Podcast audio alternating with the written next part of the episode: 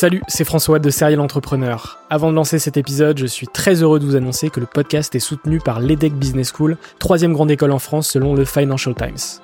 L'entrepreneuriat se démarre très souvent à l'école, et vous le savez, nombreux et nombreux sont les entrepreneurs qui ont créé leur premier projet pendant leurs études. L'ambition de l'EDEC, c'est de former ces étudiants entrepreneurs à avoir un impact positif sur le monde au travers de leurs projets. L'école a ainsi intégré l'impératif de responsabilité globale dans sa stratégie, tant au niveau de ses incubateurs que de ses cours et de ses initiatives académiques. Au sein de ses campus de Lille, Nice, Paris à Station F ou encore à Berkeley en Californie, elle accompagne les startups grâce à sa méthode unique d'entrepreneuriat Responsible Entrepreneurship by Design. Une approche innovante permettant d'intégrer les enjeux économiques, sociétaux et environnementaux au cœur de leur modèle de développement et ce, dès leur création. L'objectif de l'EDEC, faire émerger un nouveau modèle de startup adaptable à tout projet qui intègre pleinement les enjeux de responsabilité. Chaque année, ce sont ainsi plus de 70 nouvelles startups qui intègrent ces incubateurs. Si vous souhaitez en savoir plus, n'hésitez pas à vous rendre sur www.edec.edu. Je vous souhaite une excellente écoute et vous dis à très vite.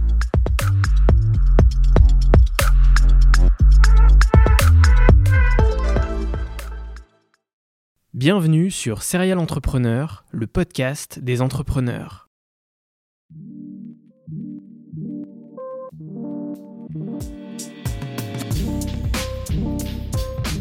Je m'appelle François Allais et depuis 2017, je vais à la rencontre des entrepreneurs qui m'inspirent. PME, start-up, grandes entreprises, la mission de Serial Entrepreneur est de mettre en avant toute la diversité de l'entrepreneuriat francophone.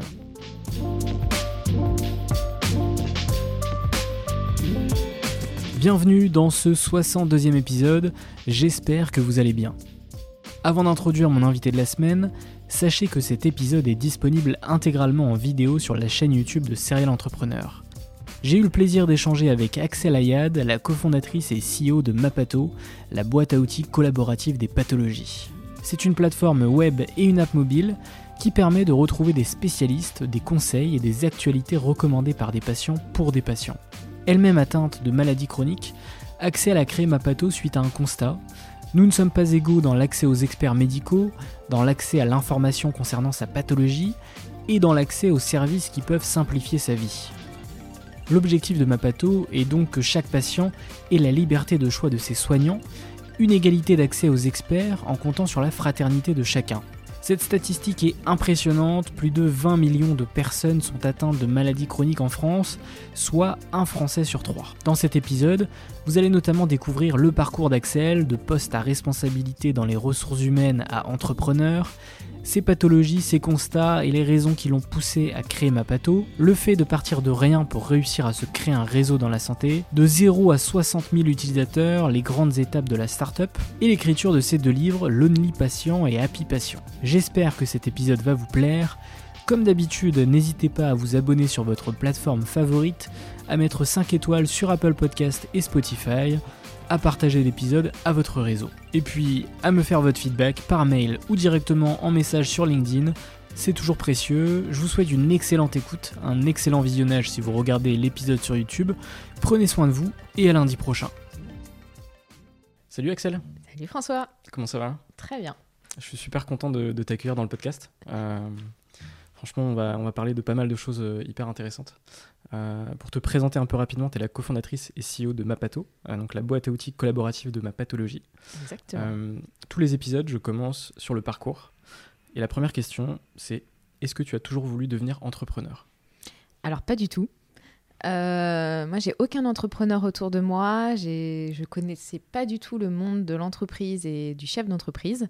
j'ai un parcours très classique où j'ai fait mon lycée et puis je savais pas quoi faire. Donc euh, une prof m'a dit d'aller en prépa, euh, je ne connaissais pas du tout, donc je suis allée en prépa et puis école de commerce. Donc, euh, donc rien à voir. et c'est globalement mon parcours médical qui a fait que je me suis lancée dans l'entrepreneuriat. et au final, j'y suis restée et je suis très bien. Mais donc non, pour répondre à ta hmm. question, pas du tout, pas du tout au départ. Ok. Et, dans, quel, dans quel environnement tu as, grandi justement? Est-ce que c'est toujours important aussi de, de voir euh, dans, lequel les, dans les environnements dans lesquels euh, grandissent les entrepreneurs aussi Alors, je pense que c'est euh, assez particulier. moi, je viens d'un milieu ouvrier. j'ai grandi dans une ZEP, enfin, j'ai fait toutes mes études en ZEP. Mmh. mon père était contremaître donc, à l'usine et ma mère secrétaire. Donc, du coup, passer la seconde, ils m'ont dit très rapidement qu'ils pouvaient plus m'aider au niveau de mes cours. Donc, j'allais devoir me débrouiller toute seule. Mmh. J'avais personne autour de moi qui avait fait des études supérieures. Donc, donc voilà. Donc, je viens d'un environnement très modeste. Euh, où euh, globalement euh, mes parents m'ont toujours soutenu, mais ils savaient pas trop où je mettais les pieds. Quoi. Ouais, ouais tu m'étonnes. Et, qu'est-ce que tu as fait du coup avant d'entreprendre, donc après tes études? Alors, en fait, la difficulté de l'école de commerce, c'est qu'on n'avait pas d'argent pour la payer. Mmh. Donc, très rapidement, en fait, moi je travaille depuis que j'ai 16 ans. J'ai fait plein de petits boulots. Euh, euh, la petite anecdote, c'est que euh, quand j'ai passé un entretien pour justement un apprentissage pour payer mon école de commerce, j'étais en train de distribuer des journaux à la gare de Rouen sous la pluie. Et en fait, donc c'est L'Oréal qui m'a appelé et le DRH qui me demande si j'étais disponible. Et j'avais tellement peur de lui dire non que j'ai fait l'entretien en anglais sur le parvis de la gare en train de distribuer des journaux. Euh, et en fait, ça a fonctionné parce qu'après, ils m'ont pris. Donc, euh, voilà. J'ai fait euh, un an d'école de commerce. Après, je suis rentrée. j'ai travaillé deux ans chez L'Oréal. Ensuite, j'avais un niveau mais pourri en anglais. Mhm. Je pense que c'est assez, assez significatif du milieu de, dans lequel j'ai évolué parce que Enfin, en lycée de ZEP, euh, déjà, tu parles français, tu es content. Alors, euh, l'anglais, c'est voilà, c'est un plus, mais globalement, c'est pas, pas très utile. Et donc, je suis arrivée en prépa, euh, j'avais des notes catastrophiques. Je me sentais super mal par rapport à ça. Je pense que le niveau d'anglais, c'est vraiment un truc qui fait la différence au niveau social. Donc, après deux ans chez L'Oréal, je me suis dit qu'il fallait absolument que j'aille à l'étranger pour récupérer un petit peu ce niveau. Et je suis partie en Chine. Donc, mmh. j'ai fait un VIE pendant deux ans pour Carrefour où euh, je travaillais en tant qu'RH euh, sur une dizaine de pays, donc je voyageais énormément. Euh, j'ai appris à mieux parler anglais. Et puis, en fait, j'avais, ils m'ont proposé un poste à l'issue des deux ans pour aller vivre à Hong Kong. Et j'ai eu des soucis de santé. En fait, avant de partir en Chine, je m'étais fait opérer. On m'avait diagnostiqué l'endométriose. le médecin m'avait dit c'est bon, allez-y, vous êtes tranquille. Et puis j'ai eu des fortes douleurs au bout d'une année. Et là, les médecins m'ont dit bah, revenez en France euh, il faut qu'on regarde, il faut que vous ayez un suivi euh, plus, plus proche.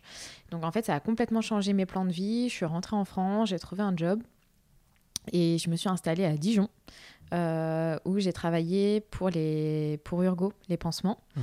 Euh, c'était pas forcément un choix, c'est que mon mec de l'époque avait aussi une opportunité à Dijon. À Dijon, il n'y a que Urgo en fait. donc du coup, j'ai postulé là-bas, j'ai été prise et c'est comme ça que je suis rentrée dans le milieu de la santé. Mhm.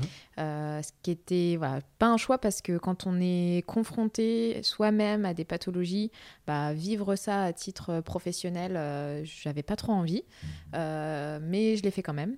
Et du coup, j'ai fait ça pendant trois ans.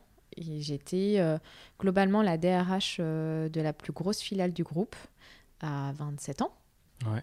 Et au fur et à mesure, euh, le, directeur général, euh, qui est vraiment un mentor pour moi, m'a donné de plus en plus d'opportunités d'aller au-delà de la fonction RH.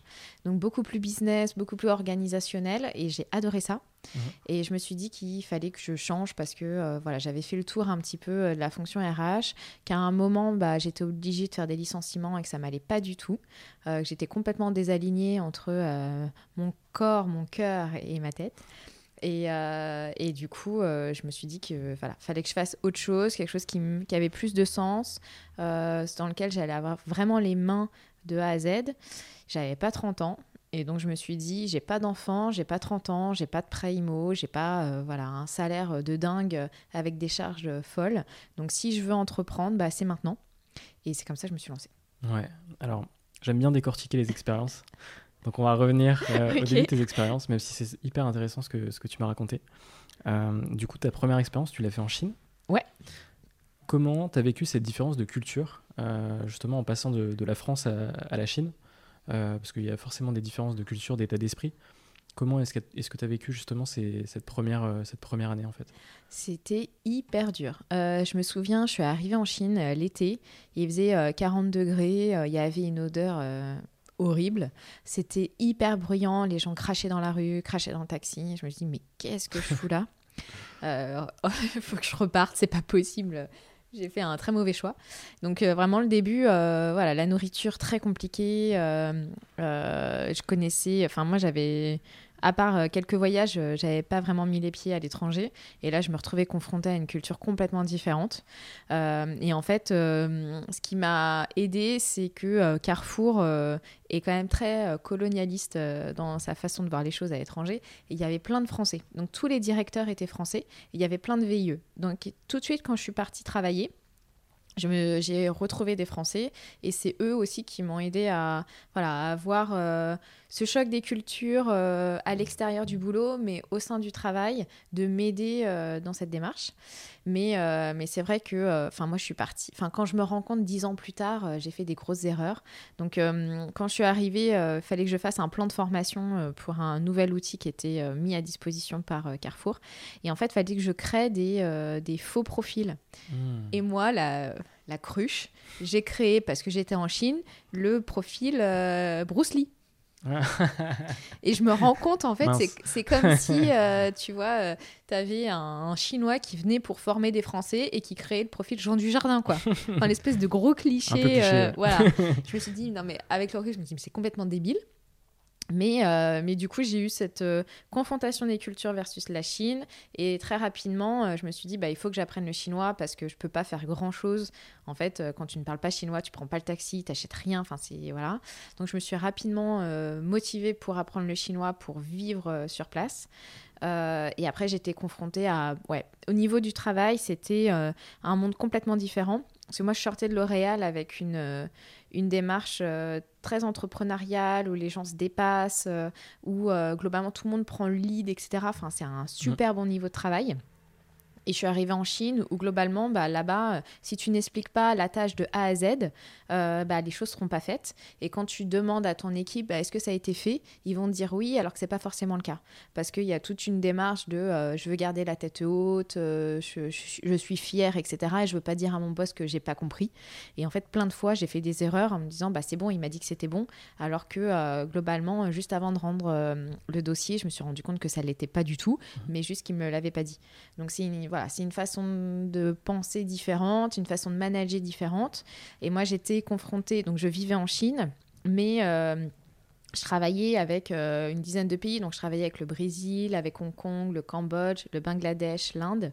Et en fait, euh, ma position de jeune femme était assez compliquée parce que euh, quand j'avais des interactions avec des Bangladeshis, ils me voyaient débarquer. Enfin, voilà, c'est.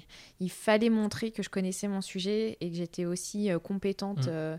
Euh, qu'un homme bangladeshi de 50 ans, mais au départ, c'était quand même euh, assez compliqué. Donc voilà. Donc j'ai été confrontée à la culture chinoise à, titre euh, perso et pro, mais également à d'autres cultures. Donc moi, j'étais baignée dans le choc culturel. J'imagine que c'était super formateur. et, c'était sur une durée d'un an, c'est ça? Deux ans. Ouais, ans Je suis restée deux ans. hyper, hyper formateur. En fait, je me rendais pas compte de la culture française ah avant de la quitter. Et là-bas, je me disais, mais ouais, mais en fait, on a des mœurs vraiment particulières. Nous, on se mouche dans des mouchoirs, eux, ils se mouchent euh, en raclant la gorge. Enfin, des trucs, euh, voilà, tout bête. Ils adorent, euh, pour eux, le must, enfin, pour eux, c'est un peu cliché, mais pour beaucoup de Chinois, d'aller manger dans un centre commercial, c'est le top du, de la sortie du week-end.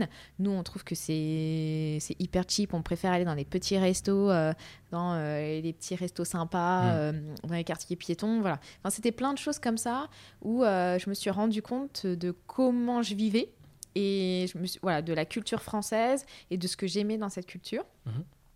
Donc ça, c'était, c'était hyper riche. Euh, donc j'ai, ouais, j'ai beaucoup appris euh, au fur et à mesure.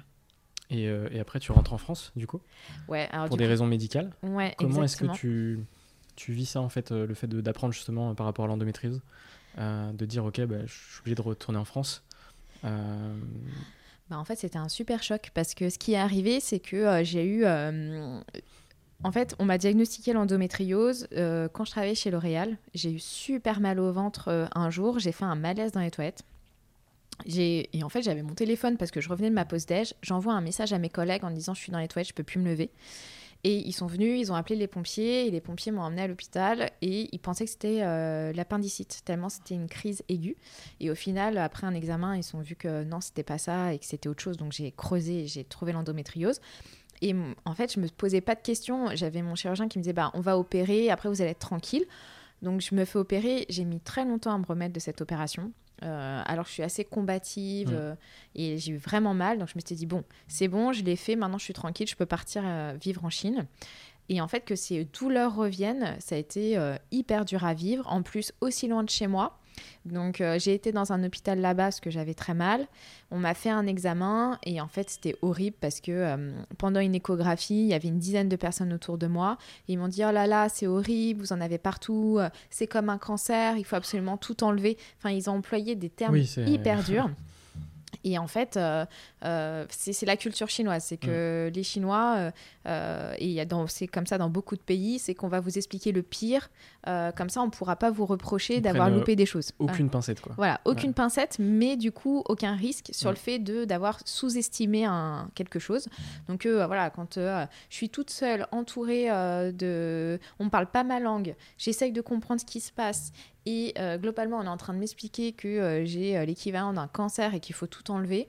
Je pleurais, mais c'était... Mm. euh, voilà, je pleurais à chaudes larmes. Heureusement, j'avais une amie qui travaillait dans cet hôpital, qui était sage-femme en vacation là-bas, Mhm. et qui m'a dit non mais Axel, voilà, prends ton temps, calme-toi, surtout tu ne te fais pas opérer ici. Euh, C'est des bouchées, donc euh, non, tu voilà, es suivi en France, tu appelles ton chirurgien, vois avec lui. Et en fait, euh, le chirurgien m'a dit, bah écoutez, euh, revenez tout de suite, quoi. Euh, donc j'ai fait un premier aller-retour. Là, il m'a dit, bah écoutez, j'ai rarement vu ça, mais votre opération a servi à rien. C'est votre cas est pire qu'avant l'opération. Donc euh, globalement, vous allez avoir beaucoup de difficultés à avoir des enfants. Donc si c'est votre projet, euh, je vous conseille de revenir en France, d'avoir un suivi en France euh, et de pas continuer à vivre aussi loin. Donc du coup, ça a tout chamboulé. Moi, je me voyais déjà vivre à Hong Kong. J'avais déjà cherché des appartes. Ouais. J'avais limite négocié mon salaire. Enfin, tout était organisé. Et là, du jour au lendemain, on me dit bah non, faut revenir en France. Faut que vous pensiez à avoir des enfants. Et donc, du coup, à l'époque, euh, pour pouvoir se lancer dans une euh, démarche de PMA, il fallait être marié ou au moins paxé. Et donc, du coup, ça voulait dire bah, euh, rentrer, trouver un nouveau job, trouver une habita- un logement. Changement de vie complet, quoi. Ouais, changement de vie complet et se marier euh, pour justement pouvoir se lancer en PMA. Donc, euh, du coup, ça a été voilà, Big Bang dans Ouais. ma tête. J'ai dû quitter tous mes amis en Chine. Revenir m'installer en France, organiser un mariage, trouver un logement, trouver un poste. Donc euh, je t'avoue que les six premiers mois ont été euh, hyper compliqués. Euh, puis après, voilà, je, je m'y suis faite, mais, mais c'est autant le choc de l'annonce euh, de la maladie était compliqué, mais j'étais bien entourée en France, autant cette partie-là où j'étais euh, seule à l'autre bout du monde et que globalement on déconstruisait euh, l'image que je m'avais fait de ma carrière était hyper compliquée. Oui, puisque toi, ton objectif, c'était de faire carrière à l'étranger, potentiellement, c'est ça hein? Ouais, en fait, euh, j'ai j'adorais vivre à l'étranger et j'ai un peu retrouvé ça aujourd'hui euh, chez Mapato dans l'organisation qu'on a mis en On en place. parlera, ouais. Euh, mais ouais, moi, je voulais vivre à l'étranger, euh, je voulais euh, voyager de pays en pays. En plus, Carrefour me le, me- me le permettait, euh, parce qu'ils ont plein d'entités partout. Donc, euh, techniquement, j'aurais pu avoir une carrière euh, à l'étranger, ne jamais avoir à rentrer en France. Et globalement, bah non, on m'a dit non, que, que, mon, que mon état de santé ne le permettait pas. Quoi. Ok. Et euh, ensuite, tu rejoins Urgo, du coup Ouais, Donc, tes exactement. premiers pas dans la santé. Ouais. Comment, comment ça se passe cette expérience? Qu'est- Qu'est-ce que tu retiens de, de ça? Euh, bah écoute, c'était euh, très formateur parce que ça me sert beaucoup aujourd'hui euh, chez Mapato et je pense que je me serais pas lancée dans une start-up en santé si j'étais pas passée par Urgo. Parce que Urgo, moi j'étais dans la division hospitalière, donc euh, tous les produits pour les grands brûlés, les escarres, enfin vra- vraiment les plaies euh, Mm. complexes. Euh, et j'ai appris tout le milieu de la santé. Là, comment ça se passe au niveau juridique, quelles sont les relations avec les patients, qu'il y avait des associations de patients. Enfin, je débarquais dans le monde plus organisé de la santé et ça m'a vraiment intéressée. On a, y- voilà, il y avait plein de thématiques et de savoir qu'il y avait des patients à la fin bénéficiaient des produits, euh, c'était hyper intéressant. Donc, euh, donc ça m'a franchement, euh, j'ai adoré.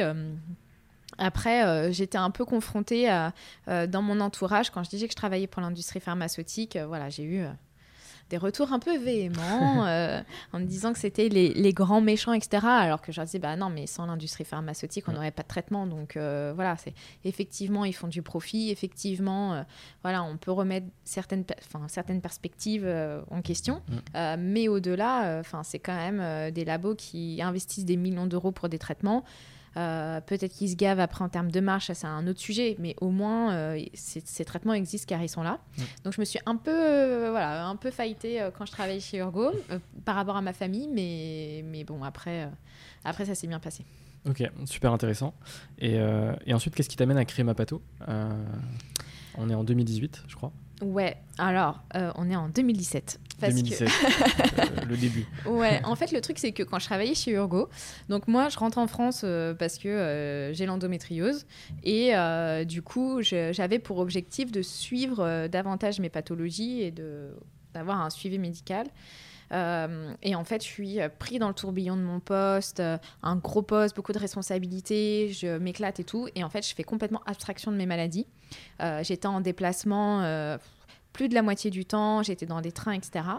Et en fait, euh, bah, globalement, mes pathologies, elles, se sont développées, ça s'est empiré, euh, jusqu'à euh, l'été 2017, où je fais un énorme malaise en revenant de vacances.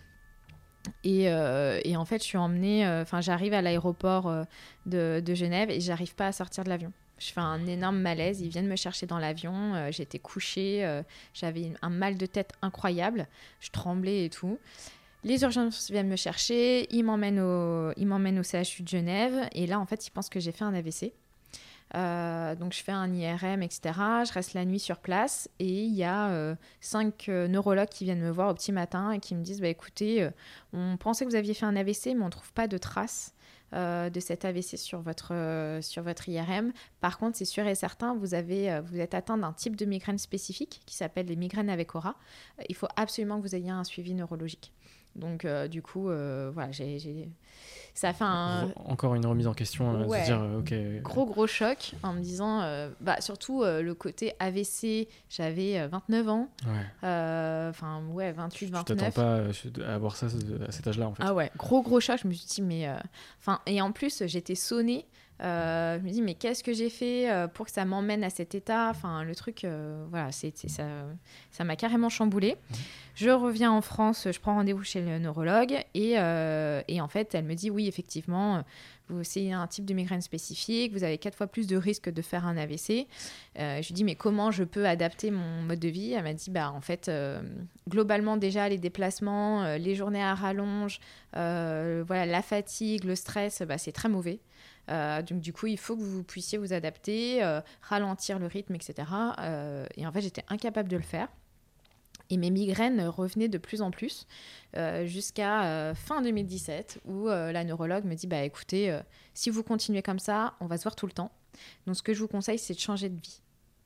Et en fait, je suis sortie de là, j'ai appelé, j'ai appelé mon mec, j'ai appelé ma famille. Je dis bah alors là, tenez-vous bien, j'ai quand même la neurologue qui me dit de changer de vie.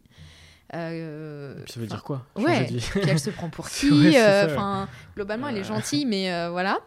Et, et en fait, j'ai je voilà j'en ai pas du tout enfin j'en ai fait complètement abstraction je me suis dit bon bah elle est complètement sonnée euh, c'est pas grave je vais pas l'écouter et en fait mon état de santé s'est dégradé euh, j'étais euh, angoissée, fatiguée, migraine sur migraine. J'avais plus de force jusqu'à ce qu'un jour, bah, en fait, j'arrive plus à aller bosser, quoi.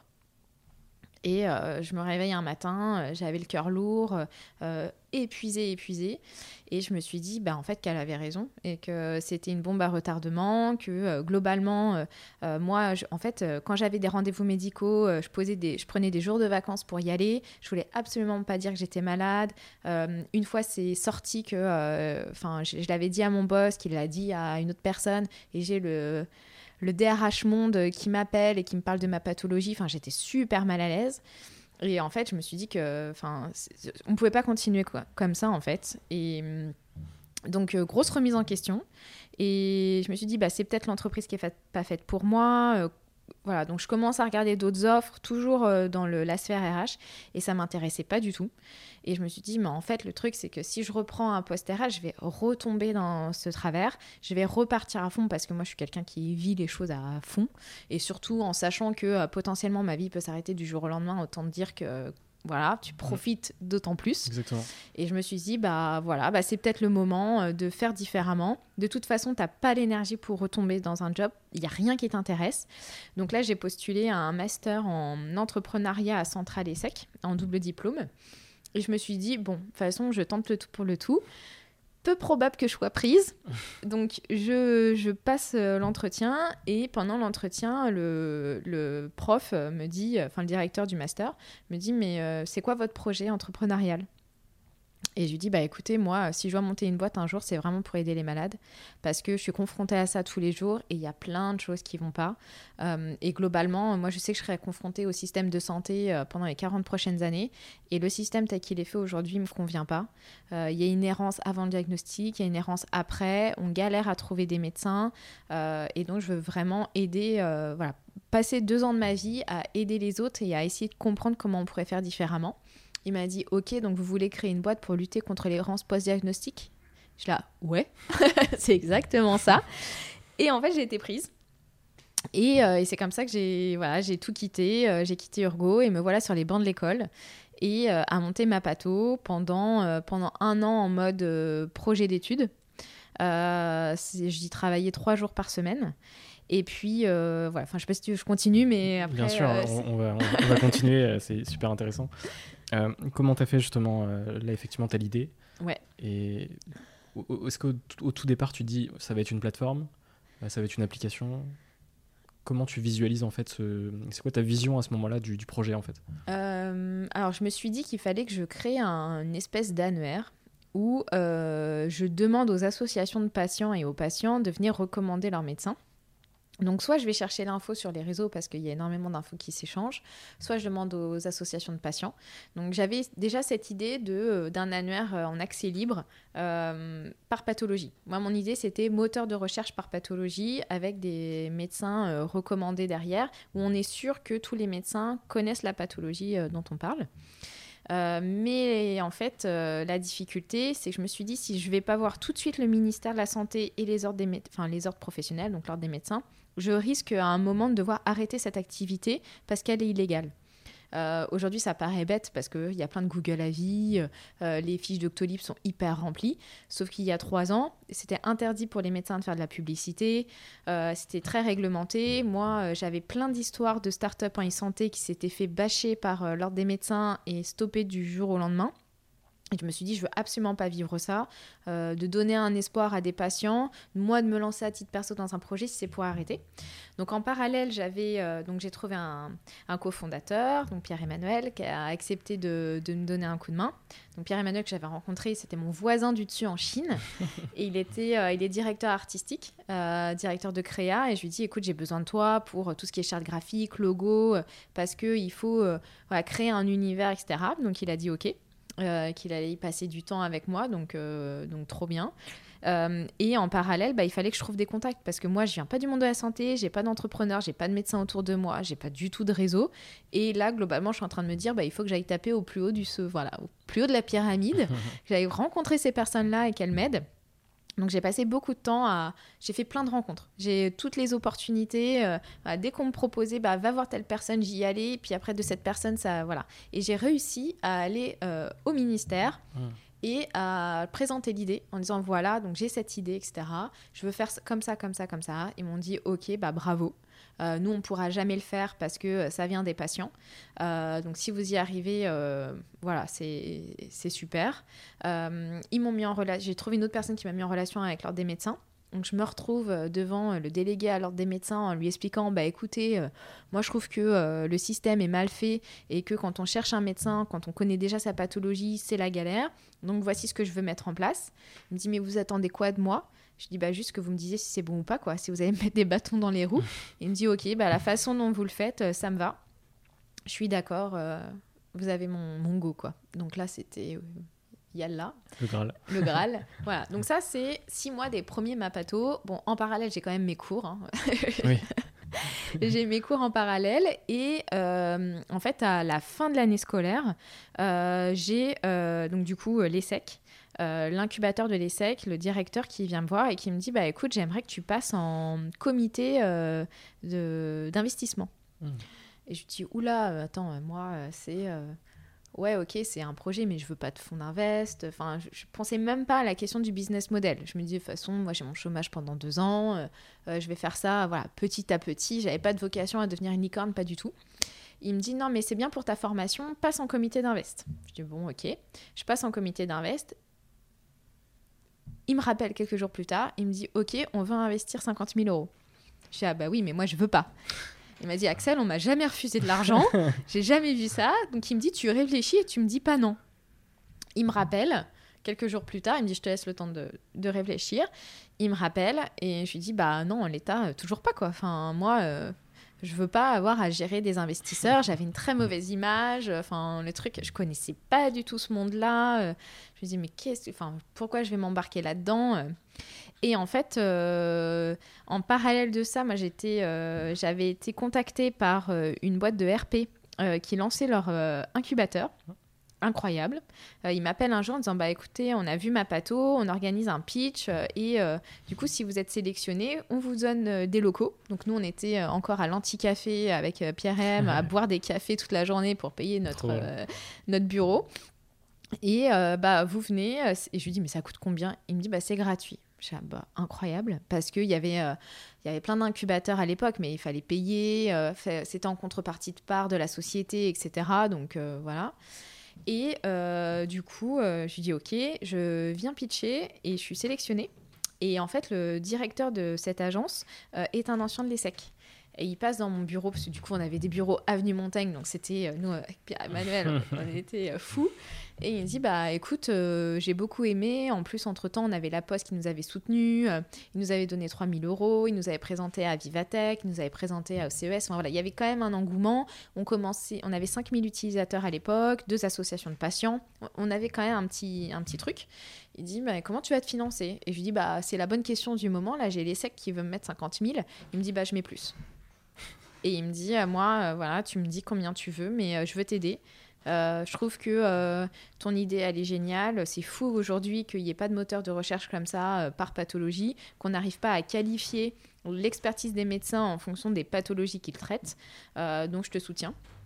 Et voilà, donc à l'été, fin, fin du master, moi je me retrouve avec euh, 5000 utilisateurs, deux associations de patients, un, un associé, euh, à peu près, euh, bah, du coup, avec la BPI, parce qu'en fait, la difficulté des- de la bourse French Tech, c'est qu'il faut avoir 30 000 euros pour obtenir 30 000 euros. Mais alors, moi, sur mon compte, je vais avoir 1000 balles. Donc, de toute façon, je n'avais pas le droit à ce genre de bourse. Et je me suis dit, bon, bah, en fait, je vais vendre des parts de ma société qui ne vaut rien, hein, techniquement, parce que de toute façon, moi, j'ai. euh, Voilà, C'est- globalement, c'est très fictif. Donc là, on me propose de, de mettre de l'argent. Allez, vas-y, je me lance. Euh, de toute façon, j'ai pas grand-chose à perdre. Et puis, euh, je me suis retrouvée comme ça, euh, première levée de fonds, euh, 150 ou 200 000 euros en poche, et c'est parti, quoi. Un bon projet étudiant, Voilà. un bon début de projet étudiant. Voilà. Donc du coup, euh, je me suis dit, ok, allez, euh, on continue l'aventure, on va voir ce que ça donne. euh, et c'est comme ça vraiment que ma pato est née.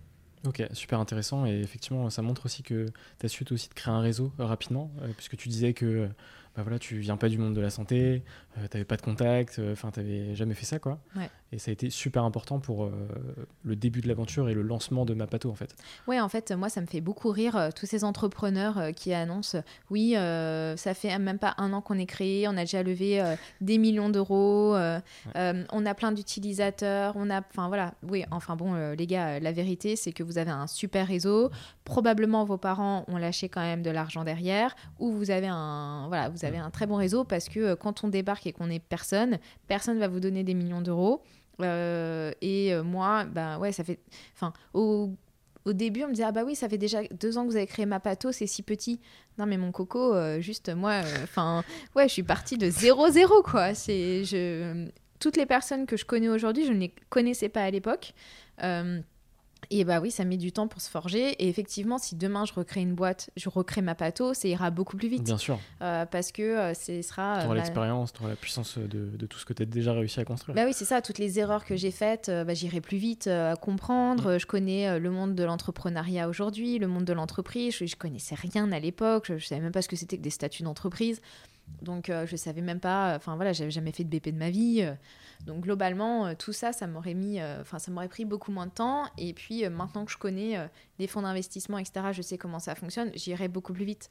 Mais, mais ouais, ça a mis, enfin ça a mis du temps. Mais, euh, mais au final, comme on- quand on part de zéro, enfin, moi ça me fait beaucoup rire les gens qui disent bah oui en France on peut entreprendre. Non non mais attendez, vous entreprenez rien du tout si vous n'avez pas 30 000 euros quoi. Mm. Enfin juste euh, la bourse French Tech c'est génial, sauf que c'est un pour un. Donc c'est euh, vous avez 30 000 euros, on vous donne 30 000 euros. Et avant ça, bah, il faut les trouver les 30 000 euros. Et quand on me disait bah t'as qu'à faire un prêt personnel, t'as qu'à demander à tes parents, bah non, juste euh, non, j'ai mes parents ils ont pas l'argent et j'ai pas l'argent à titre perso. Donc globalement, mm. je me débrouille.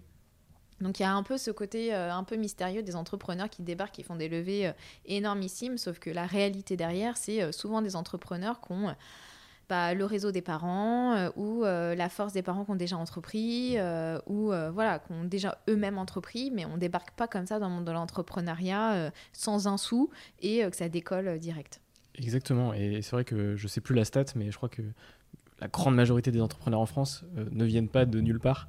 Et à chaque fois, effectivement, il y a soit les parents, soit euh, déjà un, vivier qui fait que, effectivement, c'est beaucoup plus facile. Euh, et parfois, en interview, on peut les entendre dire Ah oui, mais moi, je, je viens starter from the bottom, tu vois.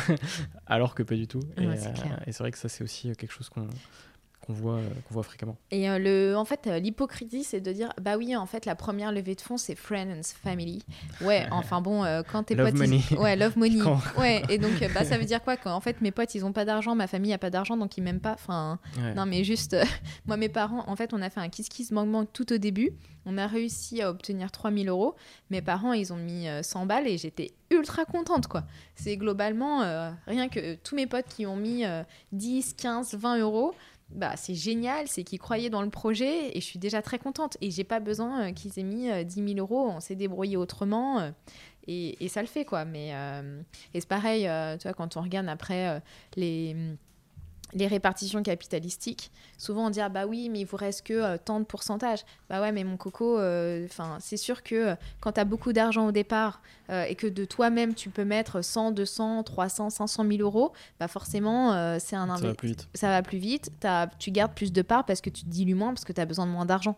Enfin c'est des mécanismes comme ça qui sont tout bêtes et en fait on te rappelle quand même assez régulièrement que bah ouais t'es parti de zéro, t'es parti t'avais zéro euro. Et quand on me demandait, bah, vous avez créé la boîte avec combien d'argent C'est quoi le capital social? Et je disais 1000 euros. Ils disaient, ah, bah, vous croyez pas beaucoup à votre projet. Non, mais c'est quoi cette réflexion? Euh, Si, j'y croyais à fond. J'ai mis deux ans de ma vie. Euh, je suis repartie au chômage avec euh, le minimum. Je me suis démerdée pour ce projet. Donc, rien que ça, euh, c'est pas parce que euh, j'ai pas fait un prêt, parce que de toute façon personne m'aurait prêté quoi que ce soit, hein, vu que j'avais pas un sou. Euh, donc globalement, cette espèce de ah bah oui, il faut créer une boîte avec un capital social énorme parce que ça donne l'impression qu'on est hyper investi. oui, enfin, faut l'avoir cet argent. une espèce d'ironie comme ça qui est folle. Alors parlons un peu plus de ma pato. Ouais. pour mieux comprendre un peu le produit, donc on, va, on, va, donner l'exemple. J'ai une pathologie au hasard euh, l'eczéma. Ok. je vais sur ma pato. Qu'est-ce qui se passe?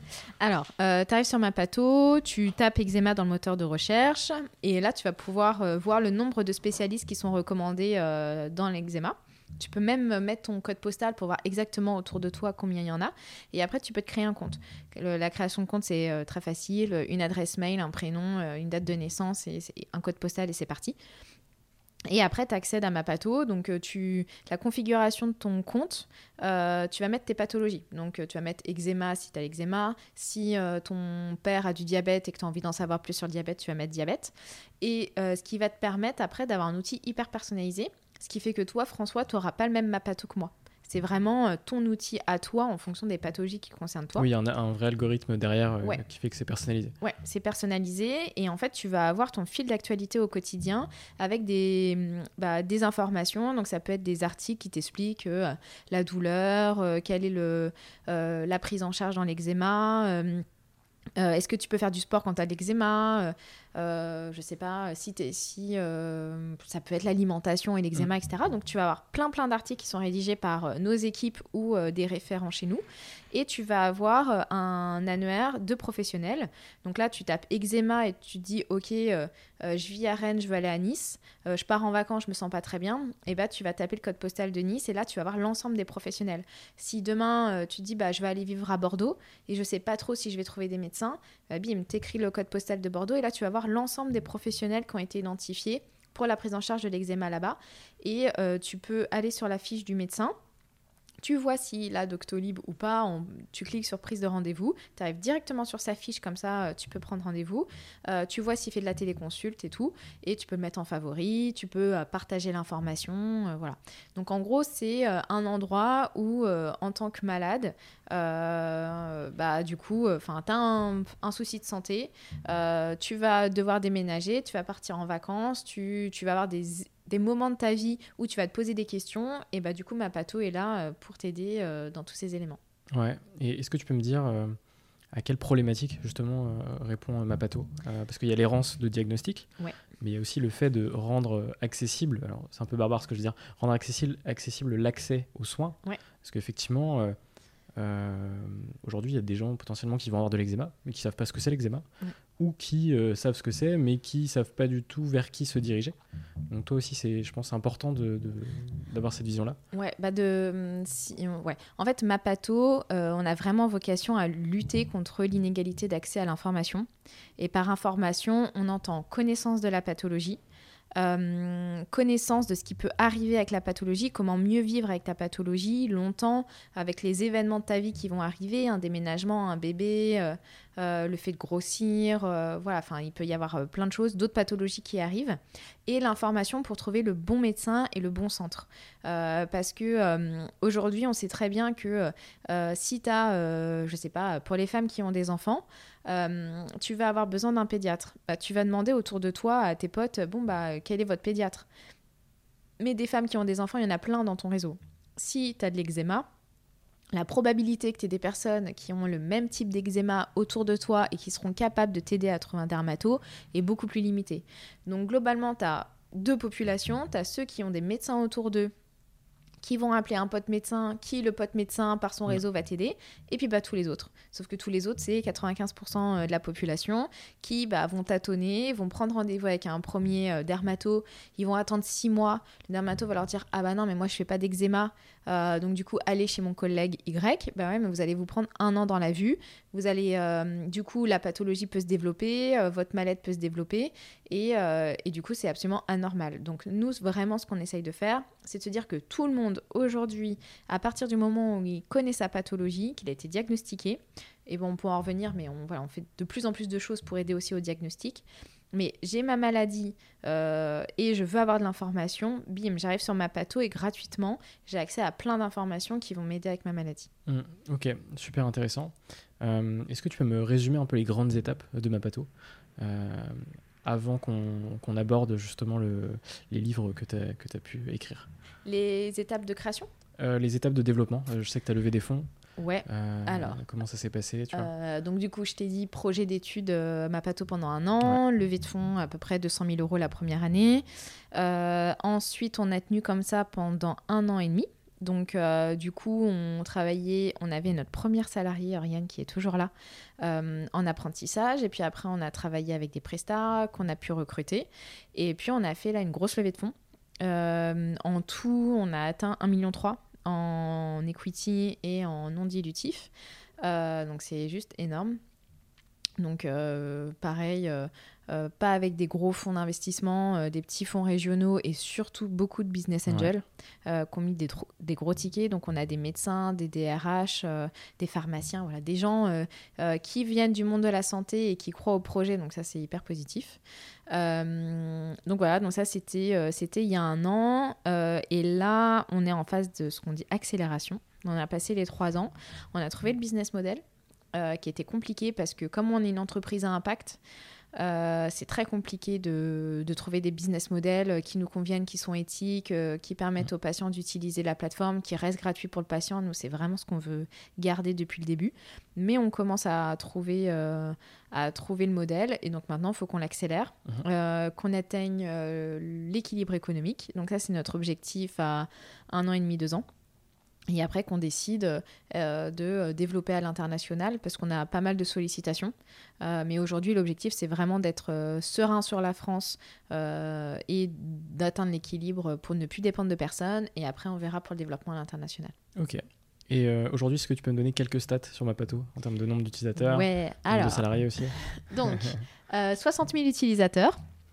À chaque fois, enfin dans le monde, ça, ça paraît peu quand on vient pas du monde de la santé, mais vraiment dans le monde de la e-santé, c'est énorme parce que 60 000 personnes, patients qui trouvent ma pato, sachant que on n'a pas fait de campagne dans le métro, donc du coup c'est ouais, pas encore, c'est principalement du bouche à oreille. et donc du coup c'est énorme. On a 100 pathologies disponibles. un chiffre énorme aussi, c'est le nombre d'associations qui nous font confiance.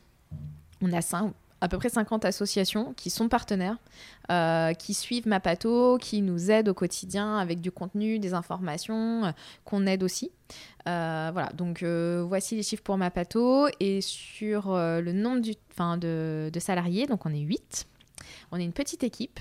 On n'a pas du tout vocation à être 80. Euh, nous, on a la stratégie euh, petit poney et pas euh, licorne. Voilà. donc, moi, ma grosse crainte, c'est de faire grossir, grossir, grossir une, une entité, d'avoir une dépendance où il faut toujours vendre plus. Et sauf que quand on vend plus, bah, on vend moins bien. Euh, et du coup, j'ai pas du tout envie de transformer notre modèle, de faire des choses moins éthiques ou en tout cas qui n'ont pas le sens que, je veux donner à cette boîte. Donc voilà, donc on restera 8-10 euh, euh, dans les années à venir. On a créé un modèle ultra optimisé. je pense que, on dépense pas, voilà, à, tout va. On suit tous nos KPIs à la louche. on est hyper regardant. Euh, tout le monde est, euh, est multifacette, euh, tout le monde s'entraide et du coup ça donne une culture d'entreprise, enfin moi que j'adore.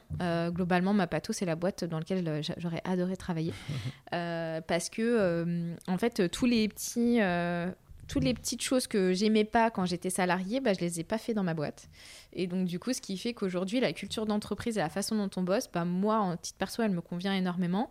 Et quand on recrute quelqu'un, bah, on vérifie qu'elle convienne aussi à cette personne. Et voilà, ce qui fait qu'on a des salariés euh, qui me semblent heureux en tout cas et contents de venir euh, chez Mapato. Et puis quand on a des messages de patients qui nous disent bah, est-ce que vous pouvez ouvrir euh, un poste? Moi j'aimerais bien travailler chez Mapato, etc. On n'a pas de difficulté à recruter. Euh, nous, on poste une annonce LinkedIn, on a plein de, plein de candidatures parce que au quotidien, ça a du sens et puis on voit tout de suite l'impact qu'on a. Donc voilà, donc, euh, donc euh, une petite boîte hyper sympa, très cool. pas forcément Startup Nation licorne, mais, mais un modèle. Petit poney, c'est très voilà, le modèle petit poney, paillettes, voilà. Et, et, on l'a pas précisé, mais Mapato, c'est une plateforme web et une application dispo sur Apple et sur Google. Ouais, exactement. Voilà, donc accessible en, téléchargement gratuitement. Ouais. Donc, voilà. Et euh, on va parler un peu de, des livres que tu as écrits. Oui. Puisque tu as écrit deux livres. Oui. Euh, Lonely Patient et Happy Patient.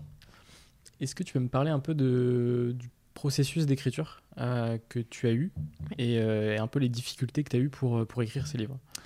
Alors, euh, je vais faire tomber un mythe. Je me suis pas réveillée un matin en me disant ah là là là là, je pense que tout le monde va vouloir euh, lire mes livres. Il faut absolument que je prenne la plume. Euh, pas du tout. En fait, comme je disais tout à l'heure, quand la première levée de fonds qu'on a fait, le directeur de la maison de relations publiques qui a investi chez Mapato a une maison d'édition. Et quand je lui ai parlé justement du fait qu'il y ait tant de malades chroniques, parce qu'en fait, depuis, enfin, pendant une première année, les gens me disaient mais malade chronique c'est une niche. Jamais vous rigolez, c'est un Français sur trois quoi. C'est, enfin, les asthmatiques, ceux qui ont de l'acné, euh, les diabétiques, les hypertendus, enfin, c'est, il y a tellement de pathologies que globalement il y a un Français sur trois qui est concerné. Mmh. Donc non, qu'on me dise pas que ça soit, que c'est une niche. Et euh, je lui dis, en plus, ce qui est triste, c'est que globalement, quand on est malade, bah, on se regarde le nombril et on se dit, euh, qu'est-ce que je peux faire dans ma pathologie, enfin, les difficultés que moi je rencontre. Alors qu'en fait, il y a des sujets qui sont transversaux à tout le monde. Euh, sauf que, bah, du coup, comme on se sent hyper seul, nous, avec notre maladie, on se rend pas compte qu'il y a plein de personnes qui vivent la même chose que nous. et donc, il me dit, mais attends, c'est génial, faut absolument que tu écrives un livre. Je ah non. Alors déjà, moi, je suis une primo-entrepreneuse. Euh, je débarque dans ce monde. Je vais pas me sentir euh, capable d'écrire un livre. Je suis pas du tout écrivain. Euh. donc, et puis j'ai eu un problème de syndrome de l'imposteur, mais à mort. Je me suis dit, mais Normal. voilà, pour qui je me prends? Pourquoi moi j'écrirai un livre, etc. Il m'a dit, non, mais Axel, on va t'accompagner, ça va bien se passer, on va te guider, etc. et voilà. Donc, globalement, c'est comme ça que j'ai écrit Lonely Patient avec la volonté de montrer euh, que en fait, on se sent hyper seul, soit avec sa maladie au quotidien, avec ses douleurs, ses traitements, ses rendez-vous, voilà, dans sa difficulté, alors qu'au final, on est beaucoup à être concerné et que si on ouvre un dîner la discussion et qu'on demande aux gens s'ils ont des, soucis de santé, et bah globalement, tout le monde va répondre que oui. Euh, et que euh, globalement, si on se met tous ensemble avec des plateformes collaboratives comme Mapato, bah, on arrivera à ce que le système de santé soit meilleur. Et euh, moi, ce que je déplore dans le système de santé aujourd'hui, c'est que contrairement à d'autres industries où ce sont les clients finaux qui se sont rendus compte qu'il y avait des soucis et qui ont euh, bah, pris, le, pris le lead et amélioré le système. Donc je pense à Airbnb, euh, Uber, etc. Mm.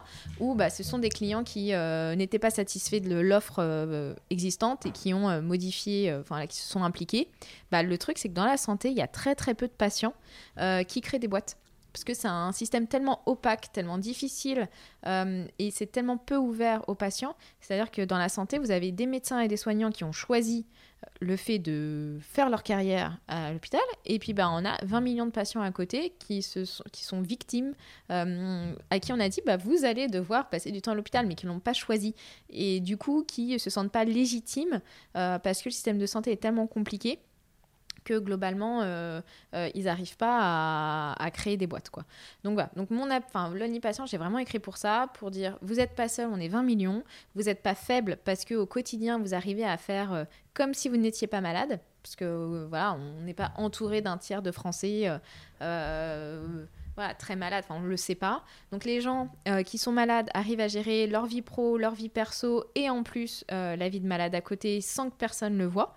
Donc c'est juste une prouesse énorme. C'est ça, les pathologies sont invisibles. Oui, c'est ça. 80% des maladies mm. sont invisibles. Et donc du coup, euh, dans une entreprise, quand on sait qu'un tiers des salariés ont une maladie et doivent gérer derrière les traitements, les ordonnances, les rendez-vous médicaux, les examens, c'est quand même une prouesse.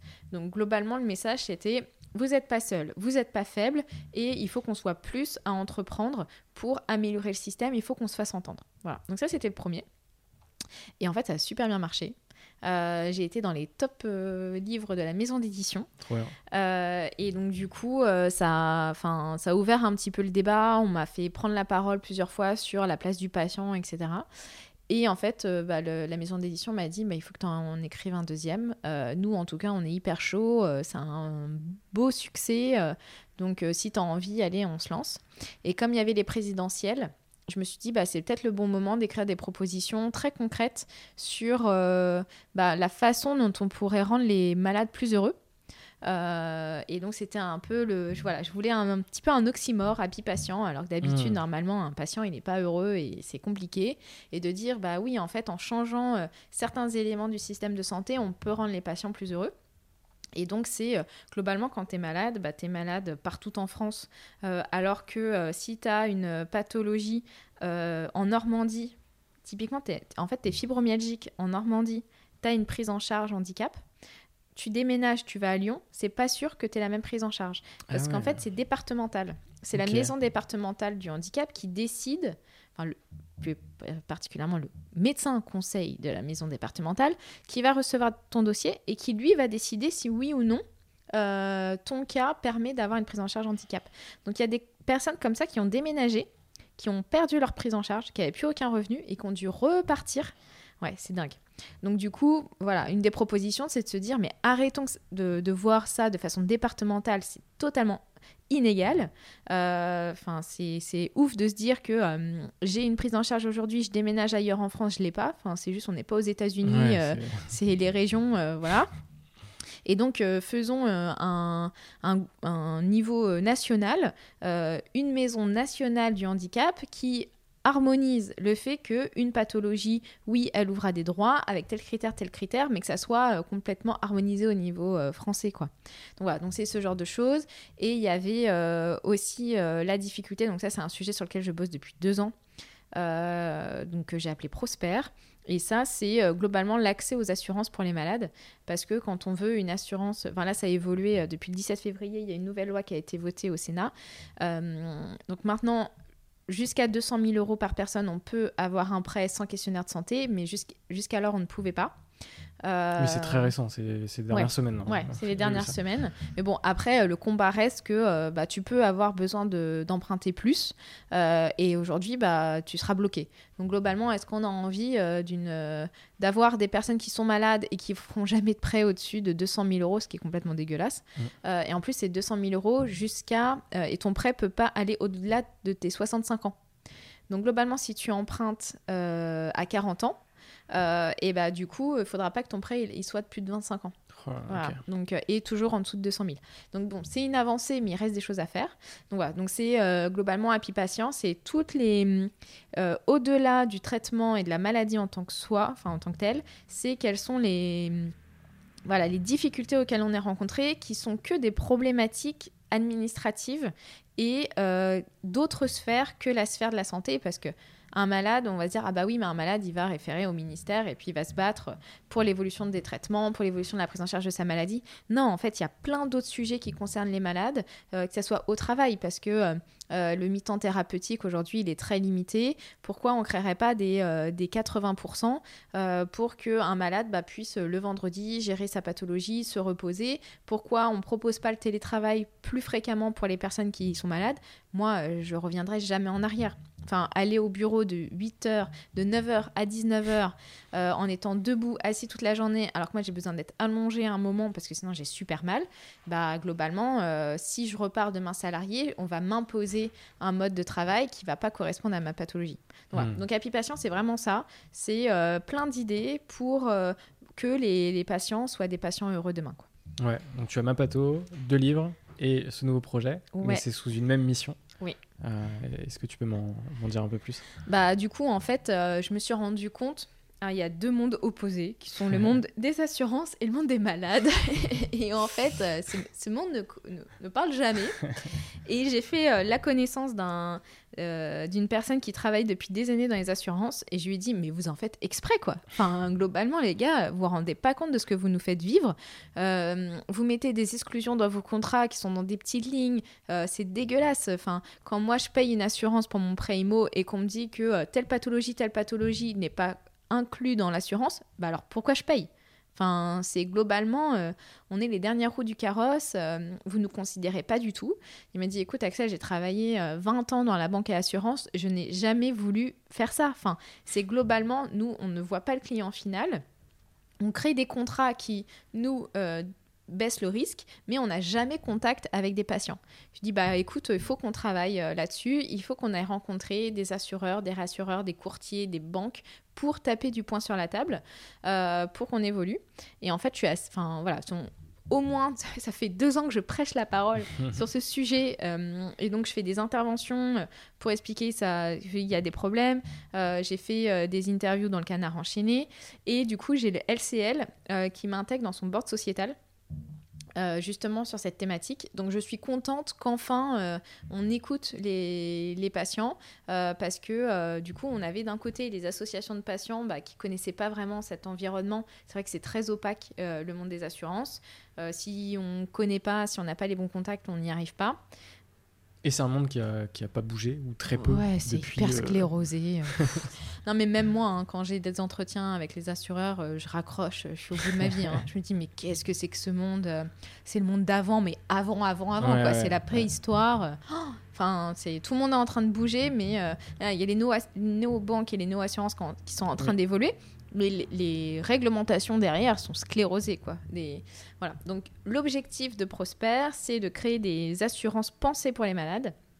Donc ça serait de créer une assurance euh, de prêt immobilier pour les personnes qui veulent emprunter plus de 200 000 euros. Euh, ça serait de créer une assurance santé, donc euh, une mutuelle complémentaire qui soit pensée pour les malades. Parce que moi, j'en ai juste marre de regarder ma mutuelle et de me dire, OK, bon, alors je vais devoir faire avec ça. Je sais pas trop combien je vais être remboursée. C'est pas du tout adapté à, ma sphère de pathologie. Donc l'idée, ça serait, voilà, je sais pas quand, mais de créer vraiment euh, une complémentaire qui soit pensée pour ma pathologie. Et après, il y a plein d'autres thématiques, typiquement le voyage. Euh, moi, j'étais aux États-Unis, euh, j'étais hyper stressée de me dire, ok, si je me fais, si j'ai un souci, si je tombe dans les pommes et que je me retrouve aux urgences aux États-Unis, ça va me coûter une blinde toute ma vie. Donc, je voulais prendre une assurance voyage. Et en fait, dans les petites lignes des assurances voyage, c'est écrit que si vous avez un souci avec la pathologie euh, qui était connue avant, ça sera pas pris en charge. Et donc en discutant avec des, des assureurs, justement, je leur dis mais c'est complètement dingue votre truc. Ils me disent oui, bah peut-être que en fonction de, du médecin qui répondra euh, au moment de votre appel, on prendra en charge ou pas. Je dis, non mais c'est dégueulasse. Hyper aléatoire en fait. Ah ouais. Et puis en fait, il y en a marre euh, de que euh, autant de patients soient euh, limités parce que euh, tout en haut de l'échelle, il y a quelques médecins conseils qui euh, ont le droit de la pluie et du beau temps et qui vont vous dire bah oui, je vous prends en charge les 50 000 euros de frais ou bah non, je suis mal luné, je considère que votre cas était trop risqué, que vous n'auriez pas dû prendre le risque d'aller aux États-Unis parce que vous saviez ça, ça, ça, donc vous vous démerdez. Enfin, juste, c'est pas normal. Mmh. Donc, donc voilà. Donc Prosper, c'est une activité à part et en fait, c'est de par l'expérience de Mapato, de tous les utilisateurs qu'on a, des associations qu'on a, euh, en discutant avec eux, je me rends compte qu'à chaque fois, le, le monde de l'assurance, le monde de la banque est vraiment euh, compliqué pour les malades. Et donc, du coup, je me bats depuis deux ans pour prêcher la bonne parole et euh, vraiment se faire une voix dans ce monde. Et au moins, après, j'espère qu'on arrivera à créer des choses euh, sympathiques et faire évoluer, mais au moins d'aller discuter avec eux et euh, leur mettre, leur mettre la, merde sous le nez, tu vois, clairement. Leur dire, mais écoutez, nous, on vit ça, quoi. Donc, vous parlez de valeur d'inclusion, euh, vous parlez de. c'est des bons mots, c'est écrit sur votre site internet, mais dans les faits, vos contrats sont complètement excluants pour les malades chroniques et rendez-vous compte. Et en fait, euh, c'est un nouveau discours euh, qui commence à entendre, euh, mais on sent que même tous ceux qui veulent y aller, tous ceux qui nous écoutent ont du mal au niveau juridique à activer. Hmm. Donc je lâche pas, hein, mais, mais c'est un gros combat. Ce sont des montagnes qu'il faut déplacer. Exactement. on va passer à la partie bilan avec deux questions dire euh, un peu opposé. La première, c'est quel a été le moment le plus difficile de ton aventure entrepreneuriale?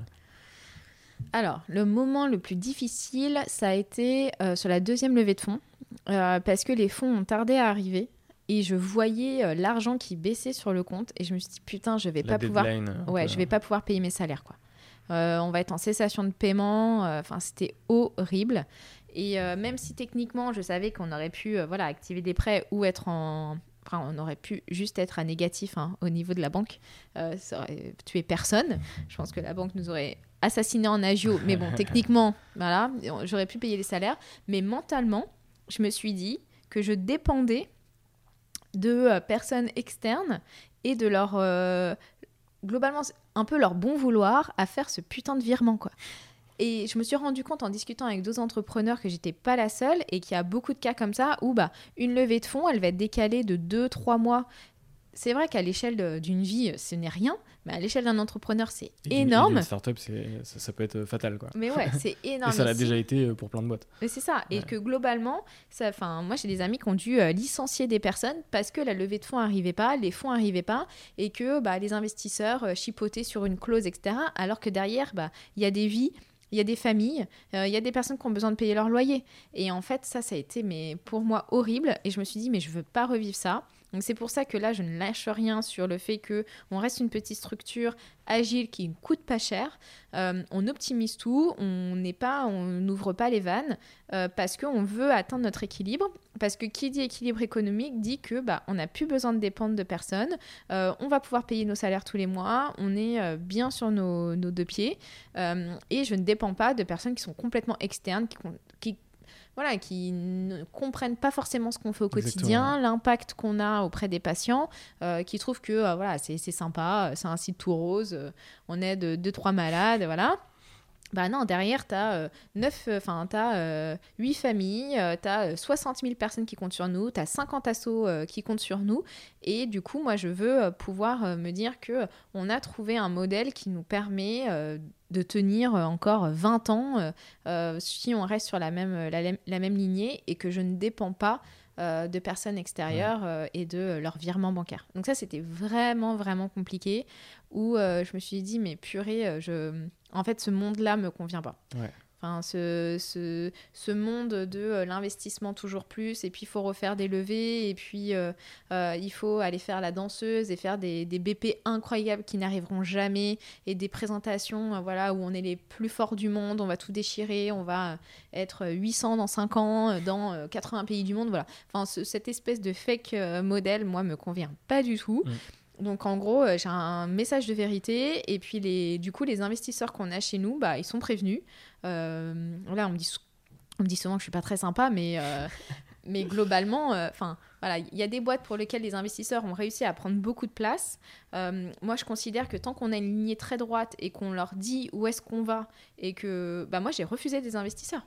Enfin, des investisseurs qui étaient en train de pinailler sur des petits détails. Je disais, mais écoutez, moi, je ne veux pas de vous. Vous allez mettre un micro-ticket. Vous n'êtes déjà pas dans ma boîte, que vous, déjà, vous me prenez du temps, vous me prenez de l'énergie, de la bande passante, mais juste, mais mettez de l'argent ailleurs, mais pas chez moi. Moi, j'ai pas le temps de me battre avec vous. Moi, je me bats pour que des malades accèdent à des informations et je me bats contre un, tout un système euh, un peu sclérosé de médecins euh, d'ordre ordinal, enfin voilà, d'ordre des médecins. euh, c'est pas facile Mm. tous les jours à se faire une place. Je me bats pour trouver un business model qui me fonctionne. Je vais pas me battre avec vous. Donc c'est voilà, c'est un message qui est un peu différent, qui qui est un peu coup de poing, mais du coup. Effectivement, quand ils me voient arriver, ils disent Ah, mais non, mais elle est sympa, euh, euh, c'est une, une patiente, euh, elle a un, voilà, un site internet sympa, c'est une petite équipe, elle est jeune, euh, voilà, je vais pouvoir me la faire et prendre le maximum de parts. Mais au final, pas du tout. Et euh, voilà, la stratégie, elle est bien définie. Et quand on me dit, bah oui, vous pourriez faire ci, vous pourriez faire ça, bah non, mec, euh, juste, moi, je connais parfaitement mon sujet. Et non, on va pas faire ça. Et je vais t'expliquer pourquoi. Et du coup, en fait, tout le monde est aligné. Et tous nos investisseurs, c'est un peu comme tous nos salariés. Et bah, ils sont investis d'une espèce de mission où ils croient dans le projet. Et ça va au-delà de juste un investissement. C'est comme les salariés, ça va au-delà de juste du temps de travail. C'est que derrière, on sait pourquoi on travaille. Et on sait que c'est des patients euh, et qu'on améliore la vie des patients. Et puis c'est super important quand tu es entrepreneur. Déjà, tu mets suffisamment d'énergie euh, dans le développement de ton projet pour te battre pour, euh, pour que pour qu'il réussisse Ouais. et que tu changes la vie euh, de gens, etc., de, de, de familles, etc. Euh, et si en plus tu dois dépenser de l'énergie pour des gens qui sont dans ta boîte à contre-courant, c'est euh, impossible. aucun intérêt. Euh, Et puis, tu vois, enfin, moi, j'étais salariée pendant 10 ans, ou bah, surtout RH, où j'étais en train de mettre en place des politiques qui n'étaient pas alignées avec mes valeurs. Mais no way, quoi. Jamais je refais ça. Ou euh, je vais pas me laisser euh, mener par le bout du nez par des investisseurs euh, parce que eux ont décidé qu'il fallait faire. que- Enfin, voilà, c'est globalement, in fine, c'est mon nom, c'est moi, c'est euh, voilà, c'est moi qui prends les décisions et qui vais devoir faire les choses et les assumer tout le reste de ma vie. Donc, non, je ne ferai pas des choses qui ne me conviennent pas. Et, et en fait, quand j'ai dit au fonds d'investissement, bah, en fait, les gars, on va juste se dire un truc, je suis pas fonds compatible.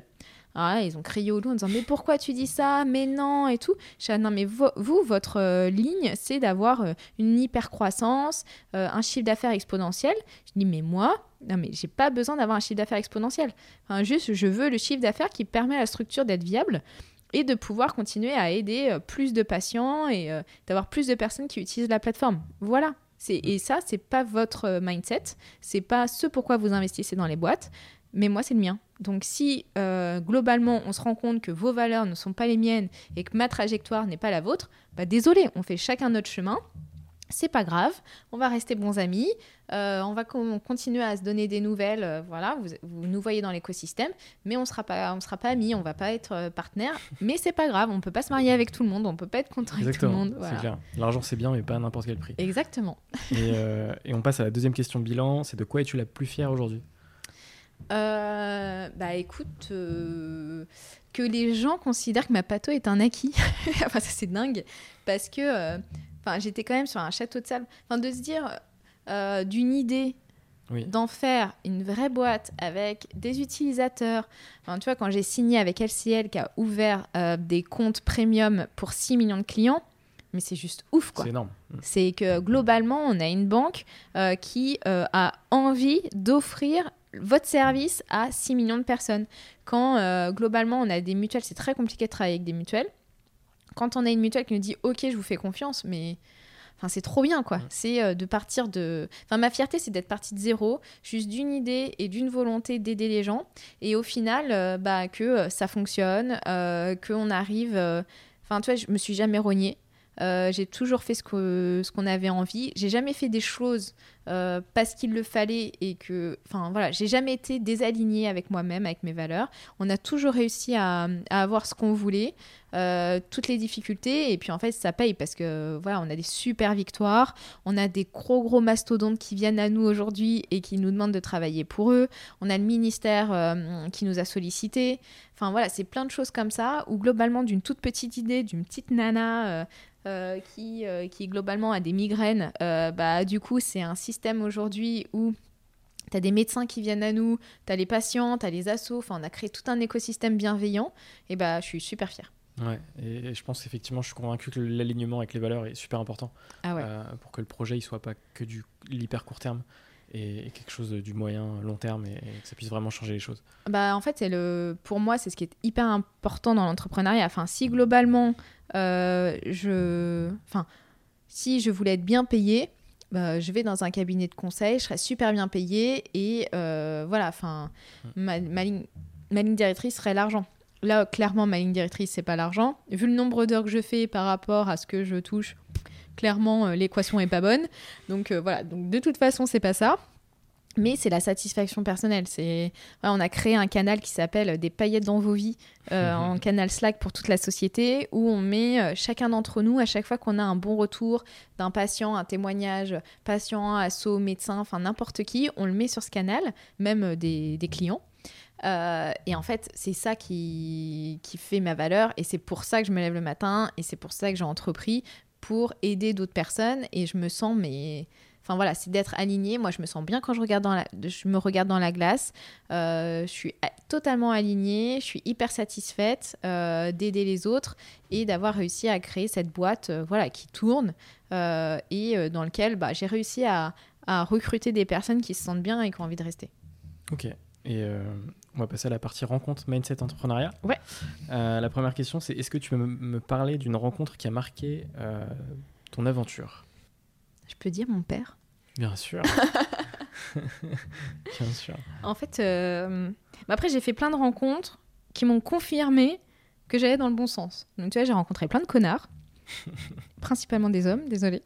Euh, où globalement, je me suis dit, mais en fait, il me confirme dans le fait que je ne veux pas aller dans cette direction. Donc voilà. Donc bon, après c'est pas ça qui m'a marqué, mais c'est ça qui m'a permis de rester aligné dans ma trajectoire, euh, même si on n'est pas sur une autoroute, si on est sur une route nationale, voire une départementale, c'est pas grave. Je voyais euh, les gros cons à côté me dire, ah non mais je veux absolument pas devenir ça. Et en fait, la phrase qui m'a marqué, c'est mon père. Tout au début, en fait, quand je lui ai dit Enfin, globalement, ça a été assez compliqué pour mes parents parce que, enfin, je pense, euh, parce que j'étais en CDI, j'étais bien payée, j'avais une super situation, euh, j'avais fait une école de commerce, voilà, tout roulé, euh, tout était beau sur le papier. Et quand j'aurais dit, bah écoutez, moi, j'arrive plus à aller au travail, je veux monter ma boîte et repartir de zéro, être au chômage, gloops parce que globalement, euh, euh, tout le monde avait envie de cette situation, c'était la stabilité, etc. Et du jour au lendemain, je leur dis, mais moi, ça, ça va pas le faire. Je vais tout remettre à zéro, je fous tout à la poubelle et je repars dans un risque. Et en fait, mes parents m'ont toujours soutenu en disant, bah écoute, euh, fais-le. nous, on va te soutenir à notre niveau, comme on peut. Et quand j'ai expliqué à mon père, bah écoute, papa, moi, je voudrais créer un moteur de recherche où tu écris ta pathologie et globalement, tu as plein de médecins de cette pathologie qui ressortent, il m'a dit, mais ça n'existe pas. Et je lui ai dit, bah non. Il m'a dit, bah faut le faire. Fais-le. Et là, j'ai dit, ok, allez, go. Papa est content. Allez, on y va. Au moins. Euh, enfin, tu vois, ça, ça c'est vraiment ça où je me suis dit, ok, non, mais vraiment. Euh, euh, si mon père, qui n'est pas du tout dans le système de santé, euh, considère que c'est quelque chose d'important pour la société et qu'il faut qu'on le fasse, bah allez, go. Euh, au pire, je donne deux ans de ma vie euh, à un projet, bah, j'aurais connu des personnes, j'aurais appris sur moi-même et puis voilà, j'ai toujours de l'expérience supplémentaire. Et au mieux, bah, c'est une belle aventure qui fonctionne on arrive à créer quelque chose de différent. donc voilà. Après j'ai fait plein d'autres rencontres de gens qui vont m'expliquer comment mener une boîte, comment investir, comment faire du business, nanana, Enfin, ça me fait beaucoup rire. Euh, les gens que je rencontre encore aujourd'hui qui me disent Ah là là, je t'ai découvert en pépite. Non, mais mec, ça fait trois ans et demi que j'ai créé ma boîte. Autant dire que la pépite, euh, bah, elle est bien forgée, que globalement, t'es gentil. Mais là, c'est un peu comme si euh, il y a trois ans, tu m'aurais découvert dans la mine. Là, je suis dans la bijouterie, bien exposée. Il y a le prix dessus. C'est plus facile. Je comprends que là, tu veuilles acheter hmm. le produit. Mais non, la pépite, c'était il y a trois ans dans la mine, et ça n'a rien à voir, quoi. Aujourd'hui, la boîte est bien polie, on sait exactement où on va, on sait, voilà, on a toute une identité, on a des utilisateurs, enfin, il n'y a plus aucun risque. Donc ouais, je comprends que maintenant ça t'intéresse, mais me dis pas que je suis une pépite, quoi. Enfin, voilà. Donc c'est un peu, j'ai fait, beaucoup plus de rencontres négatives que de rencontres positives néanmoins. Hein. C'est voilà, c'est ça montre aussi qu'il faut être hyper résilient. Euh, parce que des difficultés, enfin, en tant qu'entrepreneur, tu ne fais que ça. Enfin, je pense que c'est un des critères essentiels et, que j'ai vu très fréquemment, la résilience. Ah euh, et c'est pour ça que le soutien de ses parents, c'est hyper important. Et en plus, je pense que quand on vient d'en bas, euh, le CDI, clairement, c'est vu comme le Graal. Hein. carrément. C'est en fait, c'est le gros symbole de réussite, c'est le CDI. exactement. on est safe, on est bien. Et, c'est vrai que pour les parents, c'est difficile de voir bah, de, voir que tu, tu passes euh, sur, vers l'entrepreneuriat en fait. Ah ouais, et puis euh, euh, tu vois, moi j'ai été invitée là à rencontrer les différents partis politiques. J'ai été sélectionnée parmi les 10 startups qui ont rencontré en e-santé, qui ont rencontré les, les, les campagnes pour donner des idées. Euh, j'ai fait le MEDEF l'année dernière euh, en interview. Euh, je suis, voilà, enfin, je, donne des interviews, mais, là, mais mes parents, ils sont tellement fiers. mais c'est un truc de fou. Là, on a la Normandie qui a organisé une, une exposition sur la santé et ils nous ont mis dedans. J'y suis allée avec mes parents. C'était voilà, enfin, mon père euh, à chaque fois, euh, il, réagit sur les interviews que je donne, sur euh, les podcasts Facebook, les lives. Il fera son commentaire sur YouTube. Ah non, mais, tu il me suit sur YouTube et à chaque fois que je reviens à la maison, il me dit ah mais c'est super ce que t'as fait et quand t'as dit ça, je dis mais t'as vu ça où? Il me dit ben oui j'ai vu le machin. Il a pas Instagram, il a pas Facebook, enfin le truc trop drôle, mais il suit carrément. il me donne et en fait je me rends compte qu'en discutant avec eux, et bah ça me remet les idées au clair parce que bah maintenant j'ai tendance à être dans un monde. Euh, enfin, je suis Enfin, clairement, quand tu rentres dans l'entrepreneuriat, euh, bah, tu es entouré d'entrepreneurs, euh, tu as une vie très particulière, tu es, voilà, es dans ton monde et tout. Et au moins, quand j'y vais, ça me remet les pieds sur terre. Je leur explique ce qu'on a fait, etc. Et en fait, ils me donnent un, un retour très pragmatique de la vraie vie, du vrai monde. Et ça, ça me, voilà, c'est essentiel. Ouais, et ça m'aide carrément au quotidien. Euh, est-ce que tu peux me citer une personne qui t'inspire aujourd'hui? Alors, ça peut être une personne que tu connais ou que tu ne connais pas, ça peut être un artiste, ça peut être un entrepreneur, ça peut être un, comédien ou une comédienne. c'est vraiment. Euh, est-ce qu'il y a une personne potentiellement qui t'inspire plus aujourd'hui euh Alors, ça va être hyper cliché, mais ça va être Simone Veil. Ok. Ah, parce que globalement, si cette femme a réussi à se battre, à devenir ministre de la Santé, première présidente du, Parlement européen, qui a réussi à globalement défoncer l'échelle enfin, global. Voilà, elle était euh, vouée, je pense, à être femme au foyer et euh, elle a fini à faire euh, des lois incroyables qui ont changé la vie. Qui ont marqué l'histoire de la France, quoi. Ouais, clairement. Je me dis, mais si cette femme a réussi à pas lâcher, et eh ben, c'est un super, un super exemple. Euh, j'ai pas d'exemple de femmes entrepreneurs. Mhm. parce qu'en fait il y en a très peu. Dans la tech il y en a très peu. Euh, c'est en fait on utilise souvent les femmes à côté. C'est souvent des idées d'hommes. Et puis bon enfin c'est bien euh, allez on va mettre une femme cofondatrice et puis ça voilà ça va être mhm. sympa. Mais mais globalement je suis plutôt enfin ouais je suis cette femme dans la politique d'avoir poussé autant les lignes d'avoir fait un peu la révolution et de s'être battue à l'hémicycle euh, pour euh, les lois sur l'IVG, mais c'est fou quoi. Enfin, et je me dis, si cette femme a réussi, euh, bah, pourquoi moi j'arriverais pas à ma petite échelle à changer un petit peu le système, à mettre un petit peu ma patte euh, et à faire que euh, j'arrive à mon niveau à aider des, des patientes. voilà, c'est pas du tout la même échelle, mais globalement, si elle a réussi en son temps, alors que c'était déjà beaucoup plus compliqué, et ben moi ça me donne des ailes pour, pour y arriver aussi. Mmh. Et c'est super important d'avoir des rôles modèles qui nous ressemblent. Et, et, là, je vais parler un peu des podcasts entrepreneuriat, où en fait 80%, 90% des invités vont être des hommes.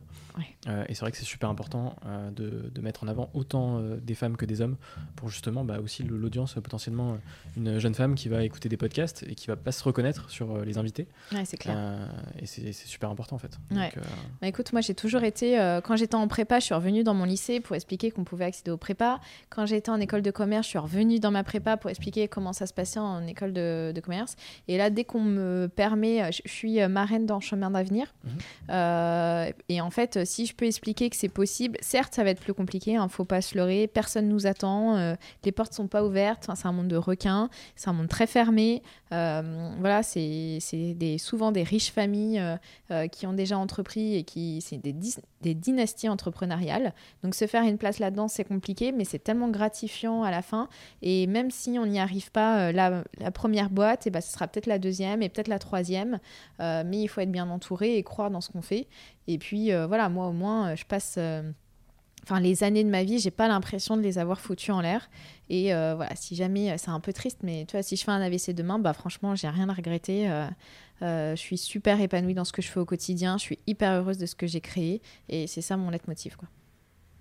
C'est quoi les, les, conseils que tu donnerais à des personnes qui se lancent dans l'entrepreneuriat?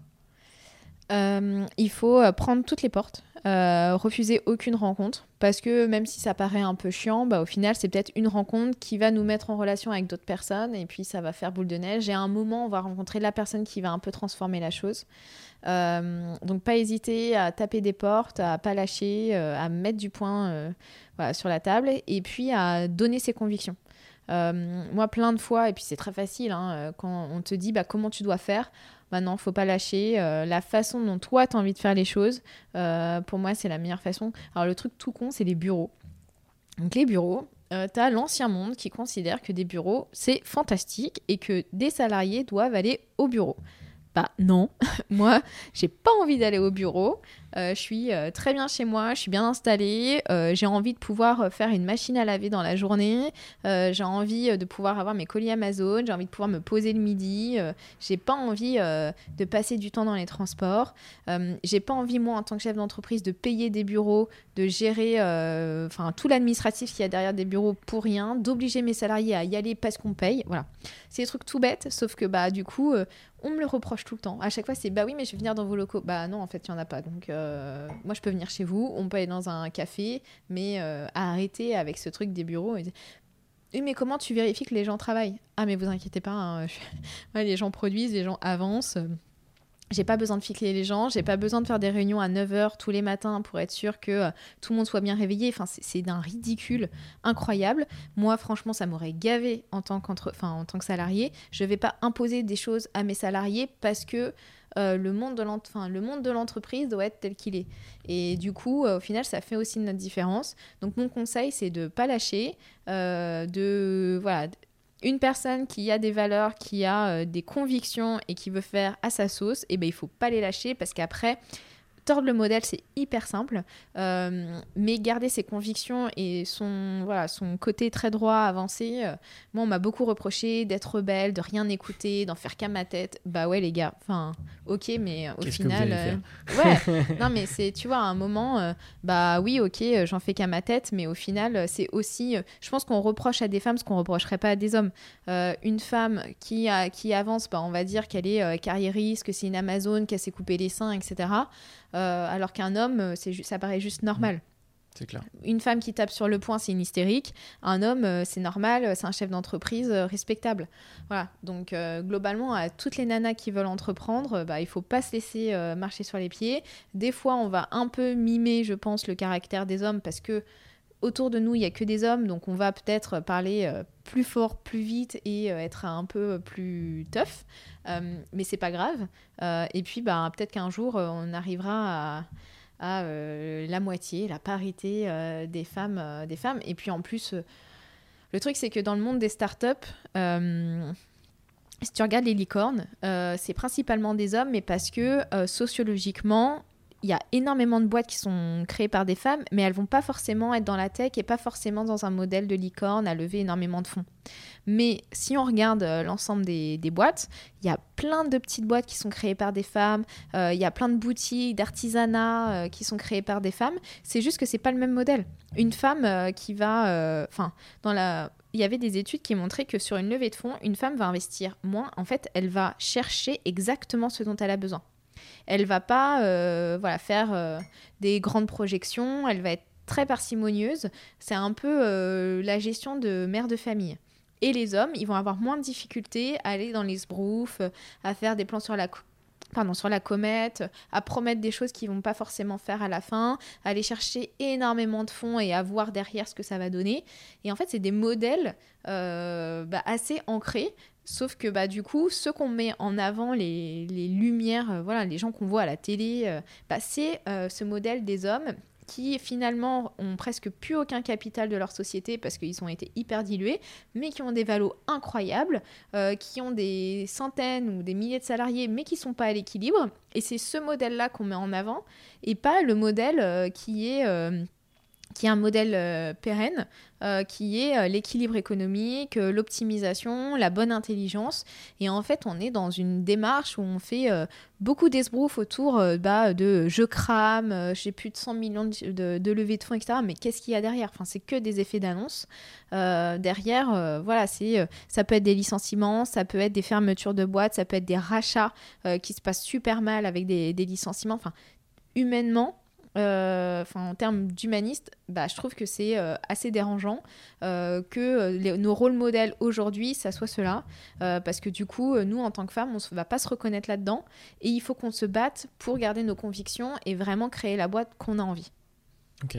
Voilà. super, super intéressant et on sent que, voilà, que ça, t'anime en fait euh, ces sujets. Ah ouais, franchement, mais euh, tout ce qui est inégalité, que ça soit euh, tu vois, l'inégalité d'accès aux experts médicaux, l'inégalité dans les budgets de recherche des pathologies des femmes, l'inégalité dans les financements des fonds d'investissement, parce que si tu regardes les financements, c'est aussi, enfin, le, peu de licornes qu'on a, c'est aussi à cause des fonds d'invest, quoi. Parce que eux ont pas de.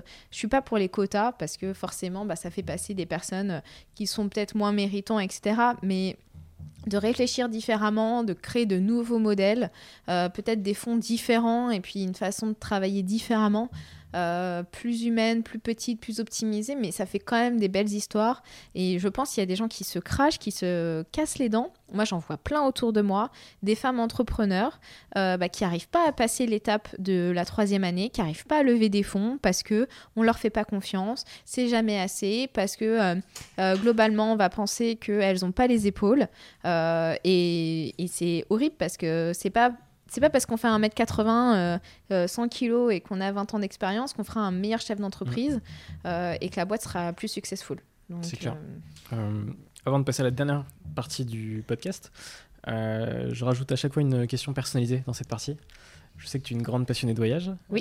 c'est quoi pour toi l'importance des voyages dans, dans, ton parcours de vie en fait? Alors en fait, moi j'ai toujours travaillé pour voyager.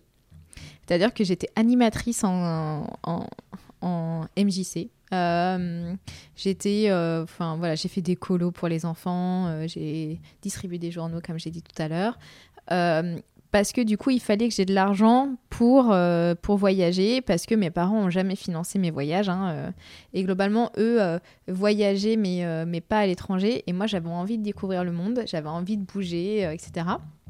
Donc ils m'ont payé des colos euh, comme ils ont pu quand j'étais petite et j'ai adoré ce goût-là du voyage. Et en fait, euh, je crois que j'ai très rarement passé euh, un jour de congé chez moi.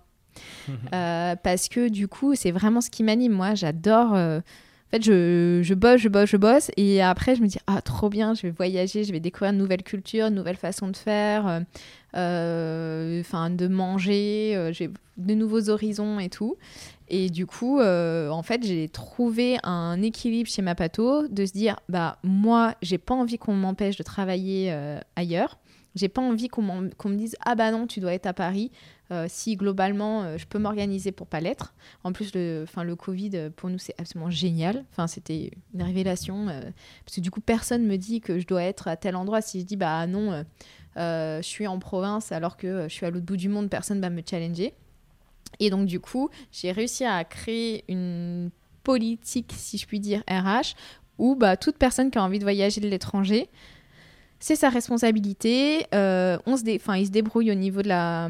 du décalage horaire. Euh, donc, pour moi, c'est euh, il doit continuer à travailler sur les horaires français, il doit prendre à sa charge des déplacements bien sûr, mais il doit avoir une bonne connexion. Mais moi, qu'une personne soit à Paris, à Strasbourg, à, Portugal, euh, à Lisbonne par exemple, au Maroc, euh, voilà. Enfin après, s'il si, part plus loin, ça sera plus compliqué pour lui de se réveiller euh, à l'heure et voilà, ça, ça, décale.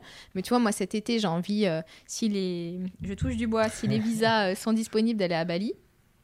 Et bah du coup, euh, c'est pas grave, je vais travailler de 15h à 22h, euh, mais euh, bah ça veut dire que moi toutes mes matinées, je pourrais aller surfer, je pourrais faire d'autres trucs et puis bah je vais bosser après mais la qualité de mon travail sera la même, mais je serai maxi épanouie parce que je vais vraiment vivre comme j'ai envie.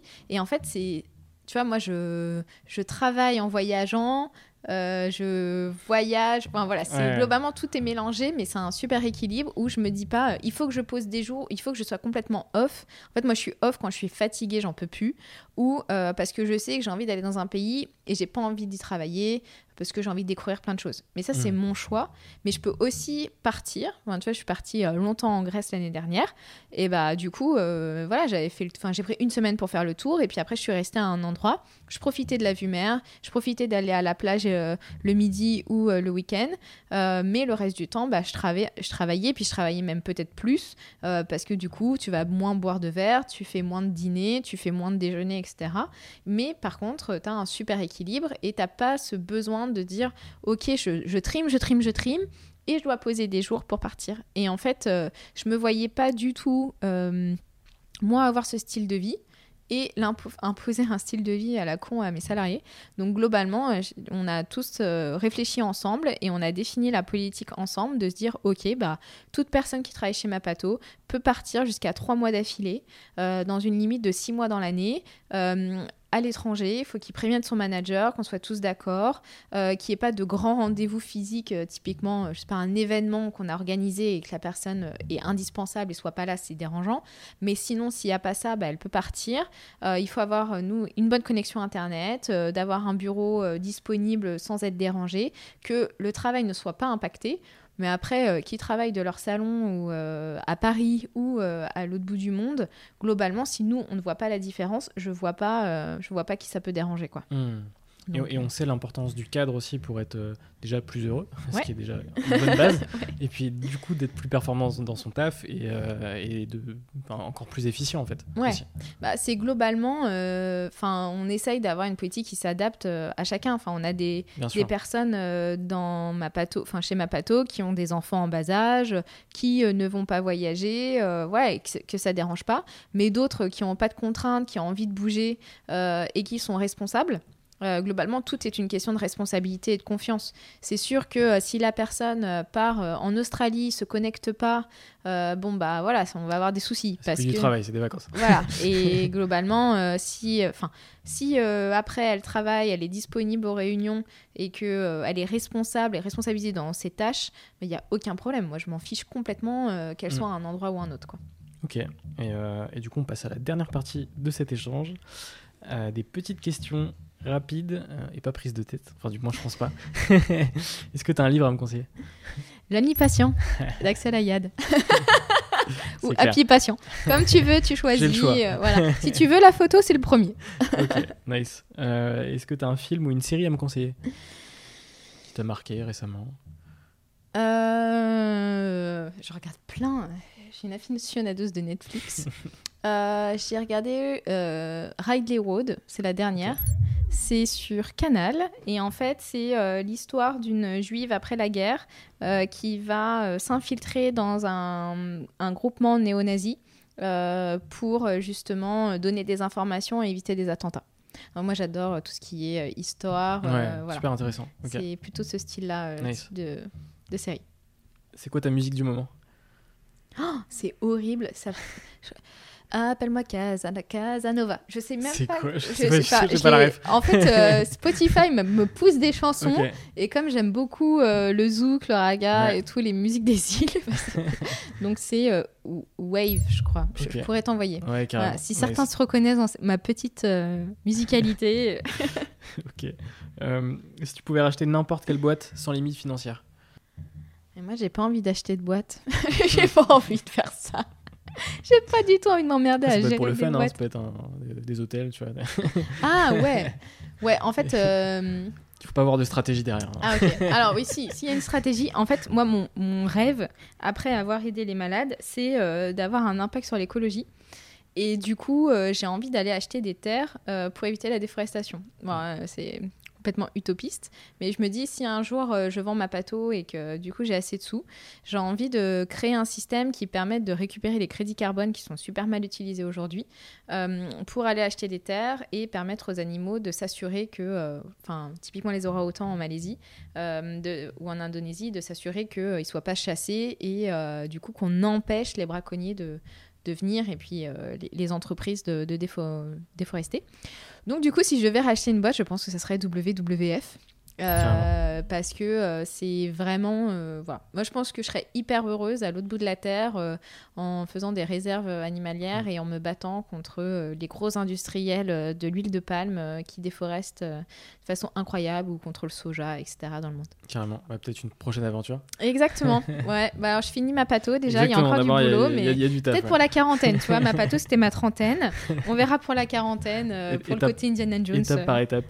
Y a-t-il une question que tu aurais aimé que je te pose mais que je ne t'ai pas posée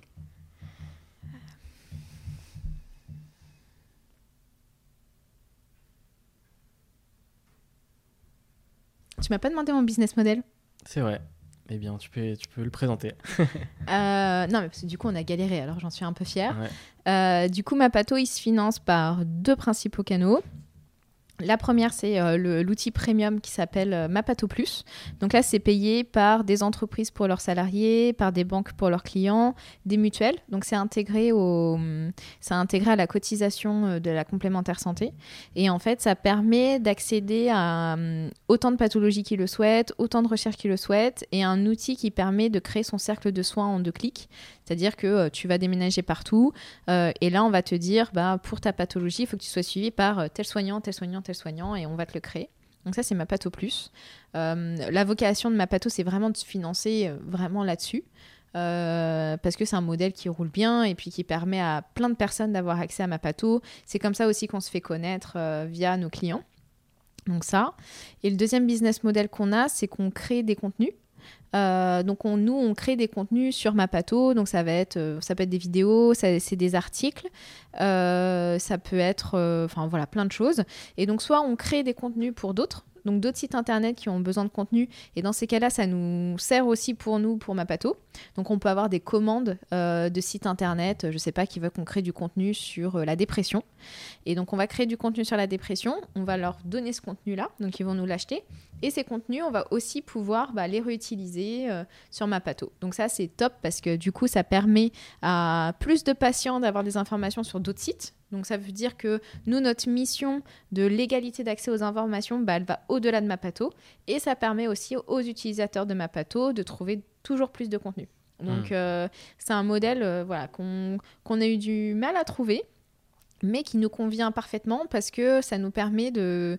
Bah, ouais, d'avoir cette mission euh, de vulgarisation de, de contenu pour les patients au-delà de Mapato, mais aussi sur Mapato. Et c'est quelque chose euh, qui euh, financièrement est hyper intéressant parce que comme personne parle le langage patient, bah, nous c'est vraiment vraiment une valeur qu'on a, une compétence qu'on a en interne, qu'on valorise et qui nous permet bah, de financer nos développements informatiques, qui nous permet de voilà la maintenance de l'outil est payée par euh, cette activité un peu de régie, euh, régie contenu euh, Ouais. patient. Et, euh, et ce qui est cool, c'est que ça s'intègre parfaitement et naturellement euh, pour l'utilisateur final en fait. Ouais, c'est ça. C'est que globalement, en fait, moi, j'ai eu des prospects qui me venaient à moi en disant bah, est-ce qu'on euh, peut faire payer l'utilisateur? Mais ça, mais jamais quoi. Donc, euh, je leur dis bah non, on va pas travailler ensemble si votre objectif c'est de prendre un Mapato plus et de faire payer. Nous, tous les contenus qu'on fait, ils sont en accès libre. Tous les Mapato plus, bah, c'est payé par l'entreprise. Et euh, nous, vraiment, euh, notre vocation, c'est que ça soit euh, gratuit pour le patient à la fin et qu'il ait du contenu voilà, intéressant. Et globalement, nous, on fait typiquement. Enfin, là, on travaille avec qui on veut sur les Mapato Plus. Moi, ça me dérange pas du tout s'il y a un- quelqu'un qui vient et qui veut tordre le modèle ou en tout cas qui a des mauvaises volontés derrière, bah, on travaille pas avec lui, c'est pas grave. Et sur le contenu, c'est vraiment nous qui avons la main sur les contenus qu'on écrit. Et tous les contenus qui sont écrits par nos équipes, bah, ils nous conviennent, ça répond à un vrai besoin, c'est pas du bullshit, et c'est vraiment, euh, voilà, tout le monde peut le lire et comprendre ce qu'on a envie de dire derrière. Ok, super clair. Euh, avant dernière question, as-tu des entrepreneurs à me conseiller pour euh, de prochains épisodes? En... Ouais, il y a Thomas Venturini qui a créé Liberkeys. qui a créé justement des, des agences qui se battent contre les frais d'agence exponentiels où tu sais pas trop ce que ça va donner, euh, qui a un super modèle euh, derrière avec des briques techno. et qui transforme un peu le monde des agences immobiliers, qui dynamise. Donc, et ouais, franchement, enfin, je l'adore en tant qu'entrepreneur.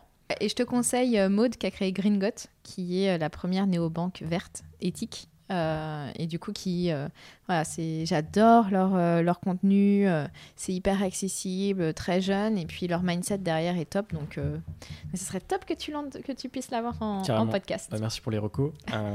dernière question. C'est quoi pour toi un, un, un entrepreneur? Pour moi, un entrepreneur, c'est quelqu'un qui a une vision du monde et qui a envie de la mettre en œuvre, qui a envie d'aider les autres et qui adore régler des problèmes. Euh, c'est. Euh, voilà, moi, euh, bon, après, c'est peut-être des entrepreneurs à impact, mais pour moi, des personnes qui, ont, qui créent des entreprises uniquement pour faire de l'argent, c'est des financiers, c'est pas des entrepreneurs. Pour moi, pour vraiment avoir la fibre entrepreneuriale, c'est j'identifie un problème, que ce soit un problème enfin une difficulté que moi je rencontre ou que j'identifie dans la société et j'ai envie de résoudre ce problème. Euh, pour faciliter la vie des autres et faire que le monde de demain soit meilleur, plus juste euh, ou plus facile à vivre que le monde d'hier. Parfait. Notre échange arrive à sa fin. Hum, je te remercie beaucoup pour, euh, pour cette discussion. J'ai beaucoup apprécié. Merci à toi. bravo pour ton parcours, ta résilience et ta détermination. Merci François. Je suis très impressionné par, par le projet aussi. Et, et, je vous souhaite plein de, plein de bonheur, plein de réussite pour la suite du projet. Merci, merci beaucoup François. Ciao, ciao. Ciao. Cet épisode est déjà fini. Un grand merci pour l'avoir écouté jusqu'au bout. Si cet épisode t'a plu, tu peux me soutenir très facilement en faisant plusieurs choses. Laisser 5 étoiles sur Apple Podcast, ça booste le référencement du podcast. T'abonner via la plateforme audio de ton choix, Spotify, Deezer, Apple, Google, le podcast est présent partout. T'abonner au compte Instagram, serialentrepreneur avec un underscore à la fin. Et puis t'abonner à la chaîne YouTube du podcast qui est à mon nom, François Lay. Je fais également des vidéos où je raconte des histoires d'entreprise. Tu peux même m'envoyer ton feedback à l'adresse françois-serial-entrepreneur.fr. Voilà voilà, on se retrouve très bientôt pour un nouvel épisode. Bisous.